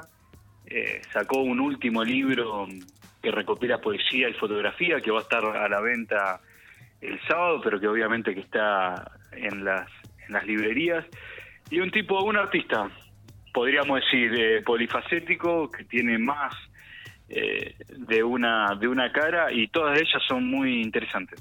¿Vos crees que lo van a abordar más por el lado de su vida o más por el lado de la coyuntura? Yo me acuerdo de promediando el macrismo lo habían había se había difundido una entrevista radial de él donde hacía todo un raconto de la historia argentina eh, Sí. de forma muy muy graciosa. ¿Vos qué crees que va a pasar este sábado? ¿Qué va a pasar? Eh, me gustaría sorprenderme con ustedes, pero va a haber de las dos cosas. Yo creo que va a haber algún momento para que sea algo más divertido, eh, pero me parece que también la gente que, que va a ir a verlo quiere conocer un poco más de, de Diego y bueno, es un lujo que, que estemos haciendo esto para, para el sello acá de Encuentro Itinerante y obviamente para en el marco de la Labardén, en la cúpula que es de los lugares más, más lindos que tenemos en la ciudad. ¿Y va a quedar grabado esto para que pueda ser visto Bueno, on demand? bueno va- va- vamos a intentar que quede grabado y, y ya veremos cuándo ese material lo podemos subir ahí al canal de Encuentro Itinerante. Estamos con, con muchas cosas. Ahora estamos pronto a sacar el primer libro, la primera producción en colaboración, que va a estar Martín Cohen, Ariana Harwicks, eh, Ana María Yua, Alan Pauls. Va a ser una entrevista, un diálogo que hace con Nancy, va a tener un prólogo de, Manuel Cuaranta, que es un docente acá de psicología, licenciado en filosofía. Así que bueno, sí hay varias, varios proyectos, pero uno de esos tiene que ver con lo audiovisual y empezar a, a generar un registro de todo lo que se vaya haciendo en estos, en estos meses. Bueno, bárbaro, Tomás, te felicitamos por la iniciativa. No podemos promocionar mucho el evento porque no hay entradas disponibles, están agotadas todas, ¿verdad? Se agotaron, así como las de Alexandra se agotaron en 15 minutos, estas se agotaron en un tiempo similar. Y bueno, prometemos eh, nada, más entradas cuando esta situación esté un poquito más normal, poder ampliar ¿no? esa la, la capacidad.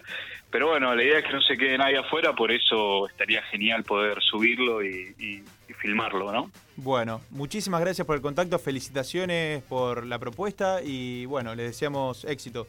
Toda la, toda la Dale. suerte, los éxitos, Tomás. Gracias. Igual, igual ustedes, che, espero que anden bien. Muchas gracias.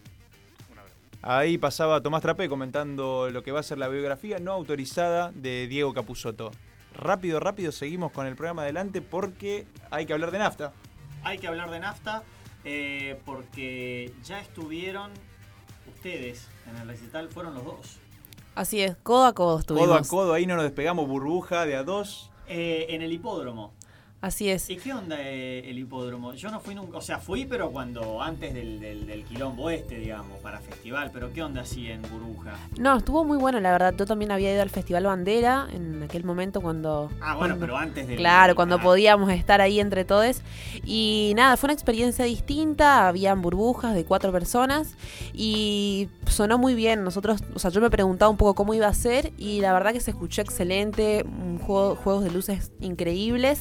Y no sé, la sensación eh, a título personal es que siento que era la pieza que le faltaba al 2019. Creo que ahora sí lo pude cerrar porque, bueno, eh, a fin de, de ese año había salido el disco, nosotros lo, escu- lo escuchamos creo que todos los días, unas tres veces por día, me animo a decir. Una Y- habitué del hogar, sí, pues, sí, sí, sí. sin dudas.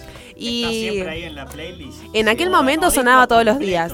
Y Ap- aparece en la lista de los 100 más escuchados del año. Todos los Totalmente. años. De 2019 para acá siempre algún tema aparece. Totalmente. Después arrancó el 2020, nosotros estábamos re manija esperando ese recital. Bueno, pasó lo que ya todos sabemos.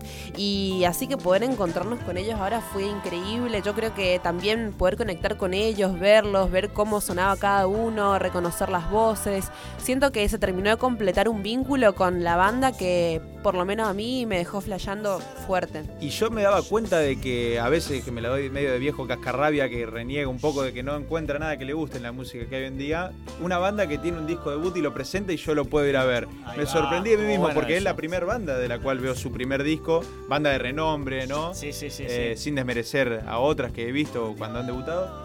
Eh, y que me gusta tanto, la verdad que me fascinó. No la fui a ver porque es una banda más, sino que me considero fan de Nafta, Fan con de todas Nafta. las letras. Escuchame, pero ¿no escuchaste usted Señálemelo? ¿No te gustó esa banda? No, ¿No la te verdad gustó? que no me ha llamado. Qué fuerte, porque es lo que a vos te pasa con Nafta, a mí me pasa con usted Señálemelo. A mí me pasa, pero no los he escuchado todavía. Ah. Ah, no, mentira, creo que los escuché, sí. Ah, está- en el bandera estuvieron. En el bandera estuvieron, por eso, sí, sí, estuvieron, en el sí. Bandera estuvieron. Che, en la- para una curiosidad, fueron juntos al. a- o estaba, estaban en la misma burbuja. Pero hoy dice, vos decías recién, viejo Cacarrabe, yo hoy usé la palabra vaquero cuando, cuando estábamos hablando de los gin y los litros de agua. Yo tengo unos años más que ustedes. Y bueno, está bien, por la pandemia pasamos todos. Pero ahora, ¿cómo es el, escúchame, el levante en las burbujas? O sea, ay, porque después te a un recital, por ahí te comprabas una birra en la barra, te ponías a hablar, comprabas, o ibas adelante, algún tema que estaba bueno lo podías cantar con una flaga que estaba al lado tuyo, un flago que te gusta, lo que sea. ¿Cómo ahora te bajás el Tinder y vas viendo por burbuja? No hay aplicaciones, hay alguna mirada, porque aparte te controlan hasta la salida. ¿Cómo haces la jugada? Y lo que nos pasó a nosotros fue que nosotros dos nos sentamos en una burbuja, eh, que era cuatro, nos sentamos los dos y después vinieron dos chicas y se sentaron a nuestro lado.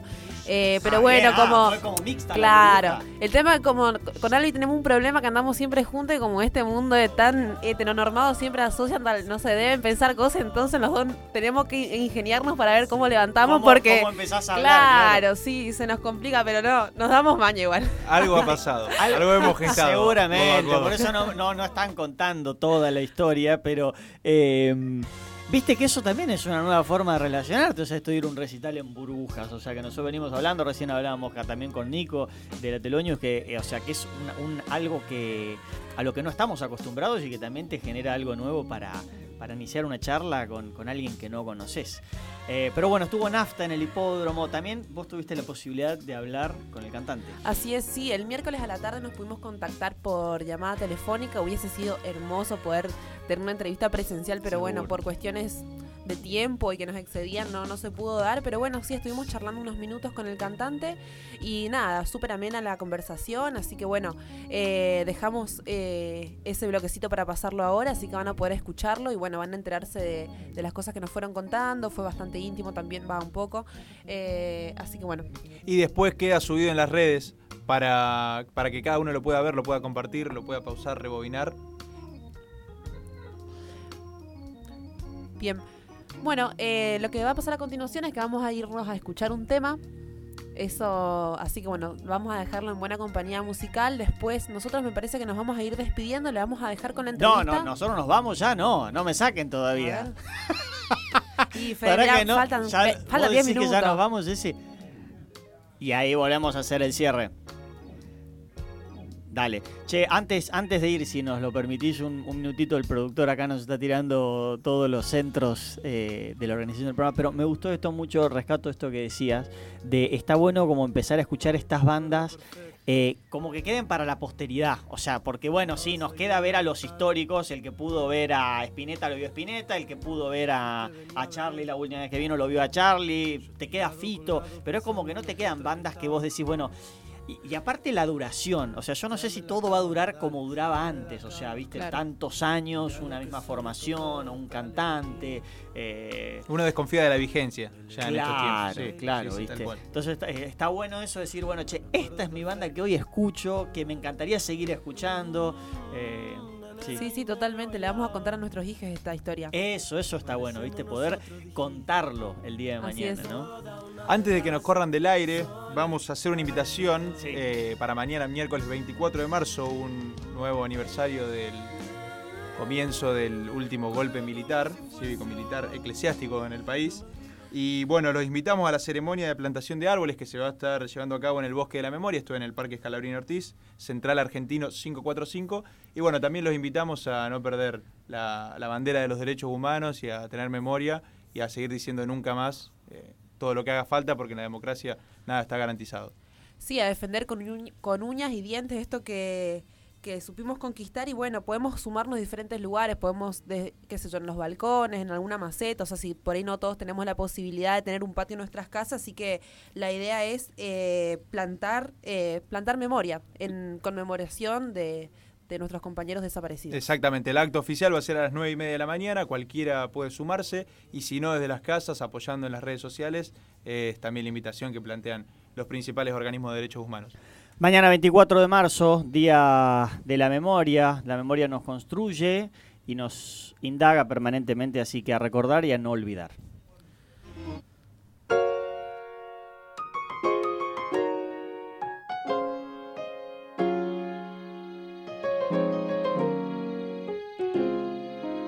Dame unos días más, aguantame unos días más. Que no me quiere ni ver, no quiere atenderme. Sé que la cagué otra vez. Con lo mismo de siempre. Dame unos días más, aguantame unos días más.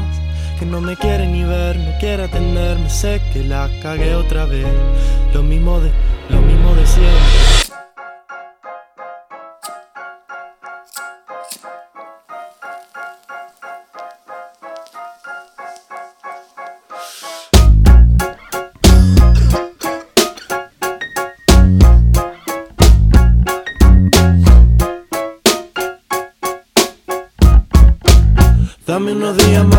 aguantame unos días más. Que no me quiere ni ver, no quiere atenderme. Sé que la cagué otra vez. Con lo mismo de siempre. Dame unos días más, aguantame unos días más. Que no me quiere ni ver, no quiere atenderme. Sé que la cagué otra vez. Lo mismo de, lo mismo de siempre. Sé que te compromete tenerme acá. No te quiero generar ningún drama, nada. Sé que te prometí que me iba a ir el martes. Y que hace casi una semana ya sé. Mira, nadie más que yo sabe que soy culpable. Yo intento y quiero cambiar, pero no sé, no me sale. Siempre termino en algún bar. Tarde o temprano alguien me mira mal y armo desmanes, vos sabés cómo es. Me conoces de pendejo. Pasa que en casa ahora somos tres, está la bebé y es más complejo. Pero teneme fe, confía. Sé que lo voy a solucionar, te lo prometo, pero dame unos días más, aguantame unos días más.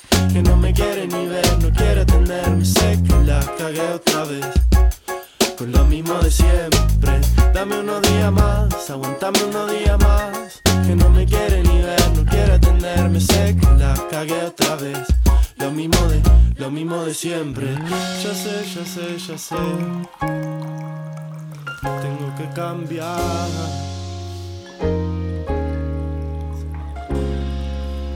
Ya sé, ya sé, ya sé. Tengo que cambiar por la felicidad de mi hija. Solo depende de mí. Solo depende de mí. De la felicidad de mi hija. Solo depende de mí. Y de la felicidad de mi hija. Solo depende de mí, solo depende de mí, que la felicidad de mí solo depende de mí, que la felicidad de mí solo depende de mí, solo depende de mí.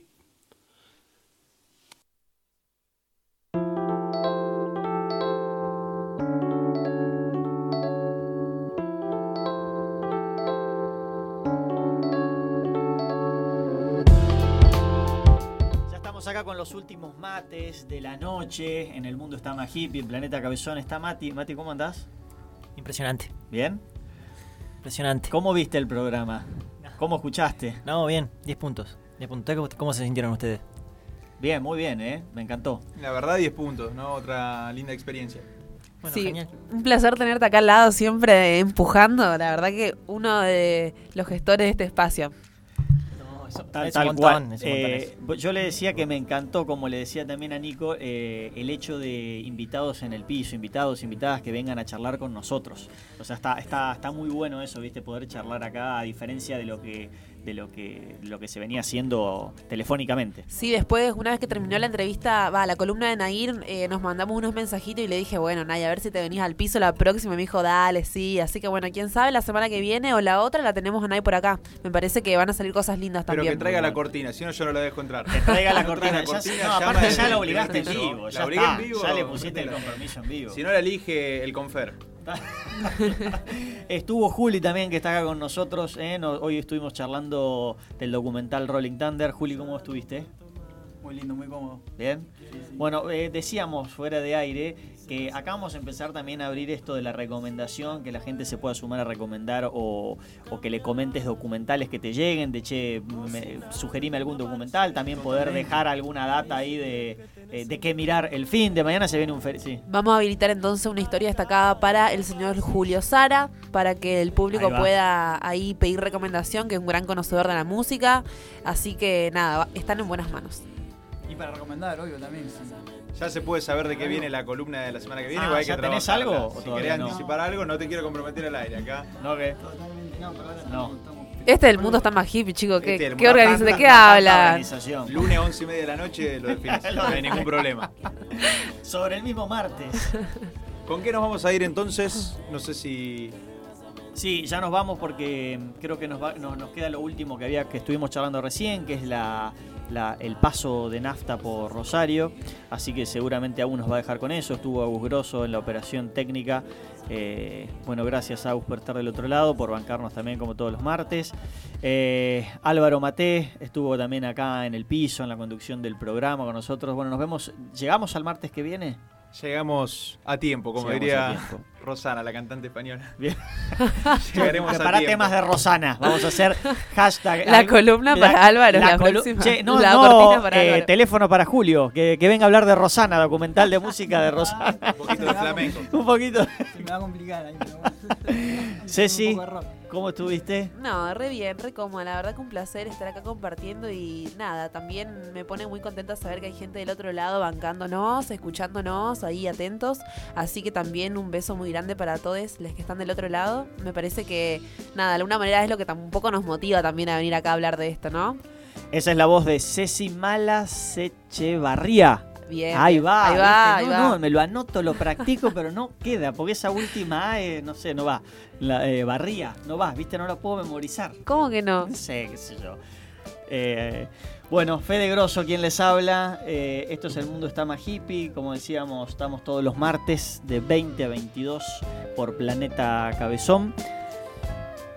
Y los dejamos con la entrevista. Todo, todo tuya la Así es, lo dejamos con la entrevista de Nafta, eh, bueno, una banda de Buenos Aires eh, que tuvo la oportunidad de irse a, a La Plata, después estuvo el viernes en Córdoba y el sábado en Rosario, fue su primera experiencia fuera de la provincia, así que bueno, eh, la verdad que nosotros como público lo sentimos, no sé, muy caluroso, muy amorosamente, también esperamos que ellos lo hayan vivido así, yo creo que sí, después han subido contenido a las redes dando las gracias, así que bueno, espero que les guste lo que dijeron y todas las cosas que estuvimos hablando, así que los dejamos nomás. Adelante. Bueno, contanos un poco. Eh, a fin del 2019 sacaron su disco, nos pusimos todos re manija y de repente una pandemia. ¿Cómo siguieron ustedes adelante en ese momento con la banda? Y bueno, fue bastante complicado por el hecho de que no pudimos salir a tocar básicamente el disco que acabamos de sacar. Eh, tuvimos pocas presentaciones, lo presentamos, creo que fue como 15, ni siquiera habían pasado 15 días de que había salido el disco. Lo presentamos en Niceto, acá en Capital. Sí. y igual estuvo explotado, estaba lleno, fue increíble, pero después tocamos una vez más en el Festival Buena Vibra y ahí cayó la pandemia esta y nos recontracagó y, y nada, estuvimos guardados todo el año, la verdad que no nos pudimos ni ver las caras, lo máximo que pudimos hacer fue juntarnos con yo con las chicas para hacer el, el acústico, pero la banda recién volvió a ensayar y a tocar este año. Claro. Así que la verdad que nos, nos golpeó bastante. Sí. Eh, el, el año pasado, nada, eh, estuvimos componiendo igual de la forma que se podía, pero, pero bueno, tiene sus límites, lógicamente. Totalmente, sí, me imagino. Ustedes desde el 2016 que vienen sacando material, ¿no? Sí, sí, sí, el primer tema fue Vos No y salió en 2016.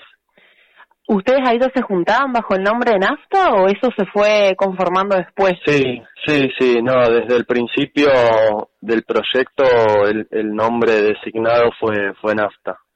Bien, genial. ¿Y ustedes eh, cómo, cómo va surgiendo la identidad de, de ese nombre? Porque después también, nada, por lo que vi, ustedes como que les gusta un poco el anonimato, podríamos decir. ¿Eso ustedes lo fueron discutiendo? ¿Qué les va pasando con eso?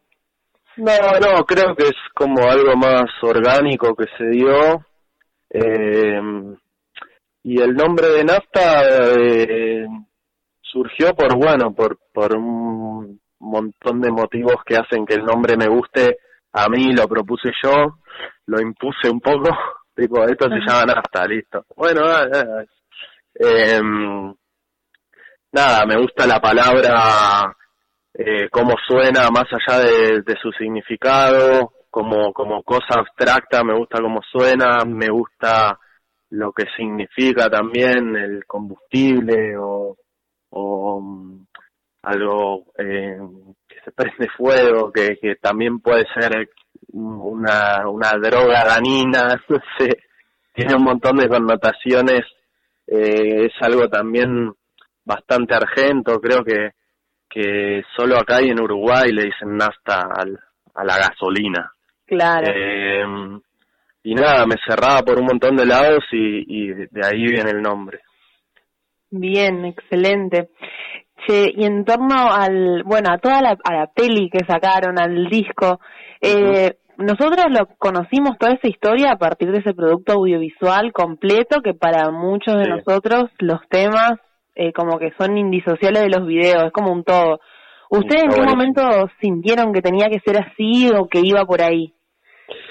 Bueno, eh, lo audiovisual sirvió como para darle un, un mayor respaldo a esta historia que, que, que se forma entre los temas, que no queríamos que quedase en eh, la gente que, que indague demasiado en, en las letras y que diga, uh, esto está relacionado, sino más mm, apoyar, apoyar esta historia con, con este formato visual y, y terminó haciéndose una cosa de que se complementa todo y, y, y terminó construyendo algo mucho más claro que si, que si no, no hubiese estado la imagen, ¿no? Como que te ayuda, sintetiza cuál es la idea del tema, la imagen, un poco. Claro, sí, sí, como te decía, Es para mí es como- como un todo realmente.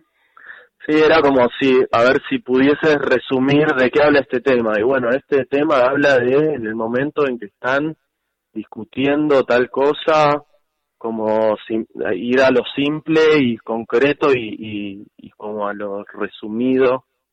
Eh, así, así que eso terminó armando algo que, que la verdad que en el principio no lo hubiésemos imaginado, pero terminamos encontrando algo increíble. Claro. Bien, y en ese sentido, ¿cómo fue eh, el laburo que estuvieron haciendo ustedes con los chicos de Fardo? Por lo que estuve leyendo, lo hicieron en algo así como 25 días a todos esos videos. Sí, sí, fue una Mm. locura. Tremendo. Eh, bueno, el disco estaba, estaba casi terminado y teníamos la incógnita esta de, mm, esta especie de crisis de formatos que hay, de que vos subís un disco a YouTube y es un espacio de video y a veces dejar una foto de una tapa eh, viste, puede quedar medio corto o, o, o no darte cuenta de que da para, para darle una vueltita de rosca más.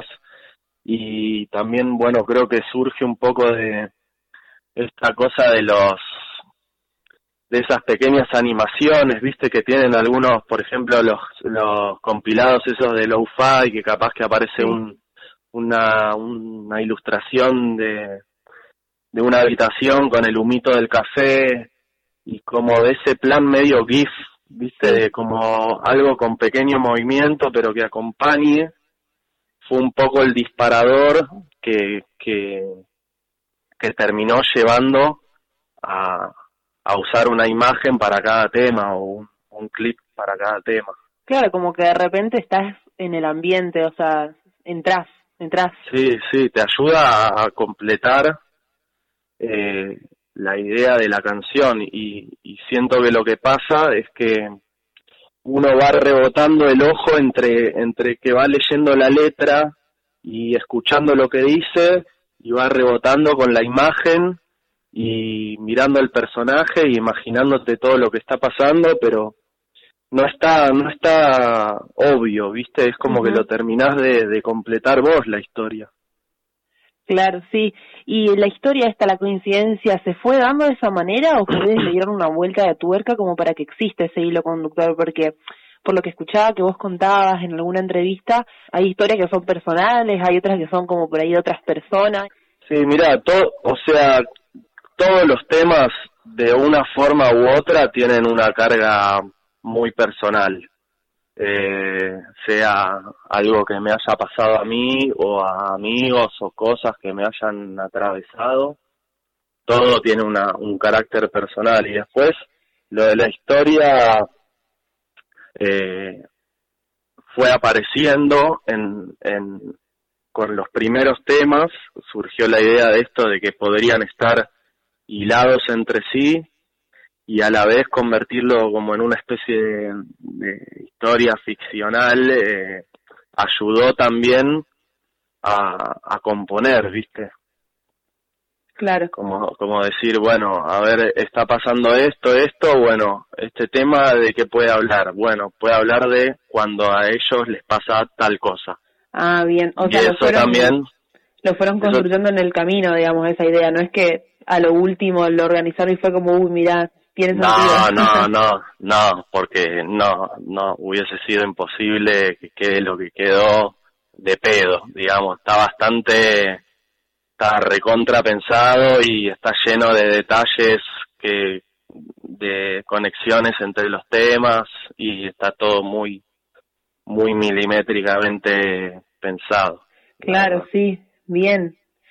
Y en cuanto al estilo de música que ustedes hacen, eh, mencionaron que tienen por ahí un poco de influencia del soul, por ejemplo.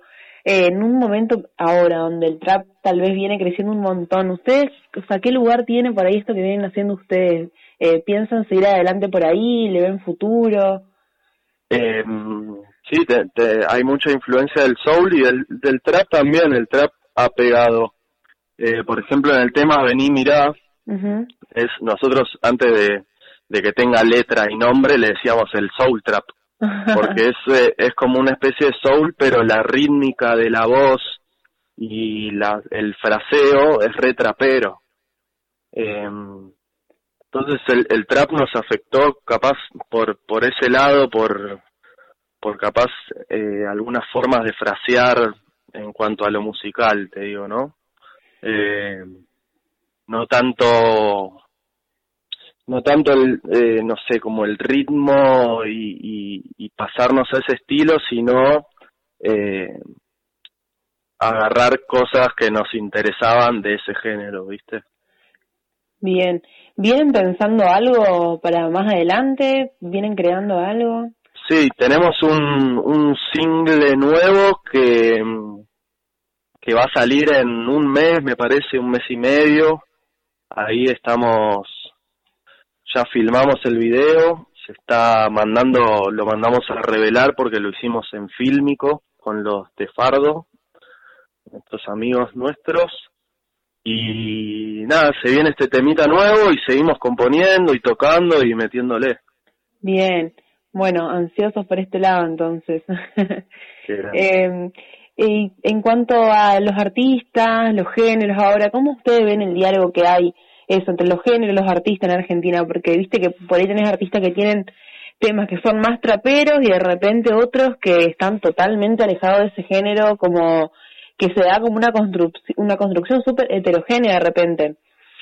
Sí, sí, hay de todo. Está bueno para mí lo que está pasando. Hay, hay muchos proyectos, hay muchas bandas, también hay un montón de proyectos que, que capaz no tienen tanta visibilidad y, y hay que encontrarlos, ¿viste? Y hay un montón de, de cosas para, para escuchar y me parece que está pasando algo en el mundo que es como que todos se afectan a todos eh, muy rápido, ¿viste? Sale un tema nuevo, no sé, sale, qué sé yo, te digo, un, un Tiny Desk nuevo de alguien que no conocías y al toque ya ves la influencia de eso en distintos proyectos. Claro. Eso me sí. parece que está, está muy bueno. Bien, sí, ni hablar. Y mm, en cuanto al, al laburo este que vienen haciendo ustedes, ¿están pudiendo vivir de lo que hacen? ¿Cómo es su relación como con, con su profesión? Y bueno, está bastante difícil, la verdad. Eh, todos en la banda tenemos un... Nos dedicamos a la música hace muchos años, pero como todos los músicos de- del país, tenemos nuestros kiosquitos aparte para mantenernos eh, afuera del agua, digamos. Eh, la verdad que 100% no, viví, no, no, no vivimos de esto, nos encantaría, pero o nos dedicamos a la docencia o todos tenemos algún laburito extra para poder llegar a pagar el alquiler. Claro. Eh, vos sabés que por ahí, mm, no sé, la sensación muchas veces para los que somos de otras provincias es que todo pasa en Buenos Aires, que allá Sí. está la movida, de que para pegarla tenés que estar allá. Y Mm. bueno, me preguntaba cómo ven ustedes eso, que, que de alguna manera están allá, y qué, con qué dificultades se encuentran, porque bueno, eh, no estando ahí un- uno la vive de una forma, pero de repente los artistas allá también se encuentran con otras cosas.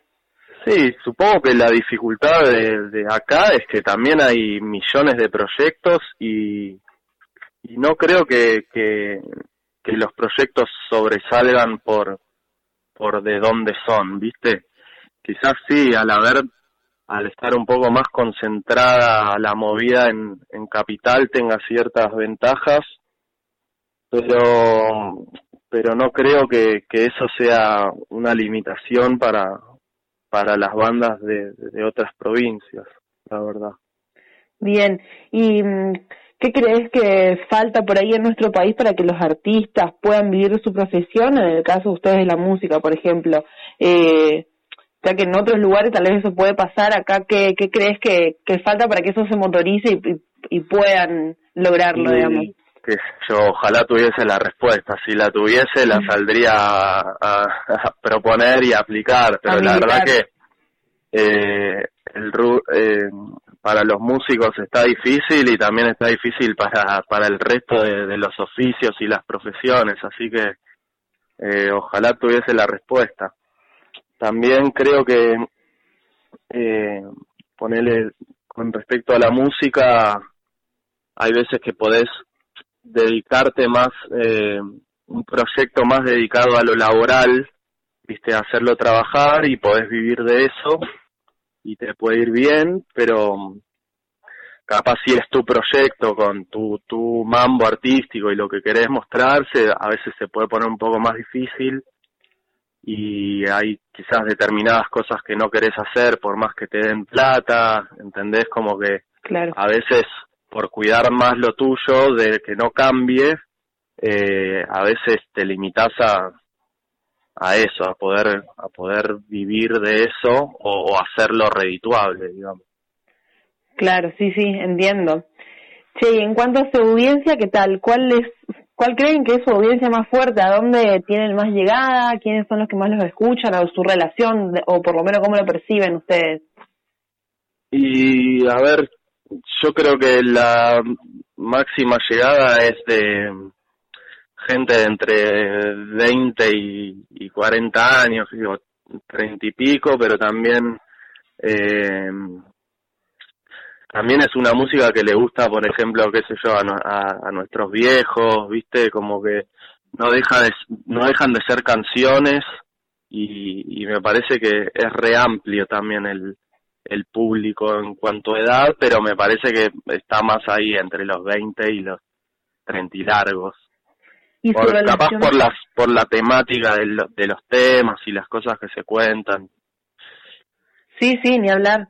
Y la relación con el público es increíble, o sea, en, en vivo es una locura, la respuesta de la gente, también en las redes eh, recibimos mucho amor de la gente, muchas demostraciones de, de cariño y de valoración del, del laburo que hicimos, viste, en, en YouTube eh, leemos todos los comentarios y, y la verdad que ponen cosas que, que te emocionan y que te generan mucha felicidad de que se haya valorado y entendido cada detalle y cada cosa que se hizo y que, que llegó como queríamos que llegue. ¿viste?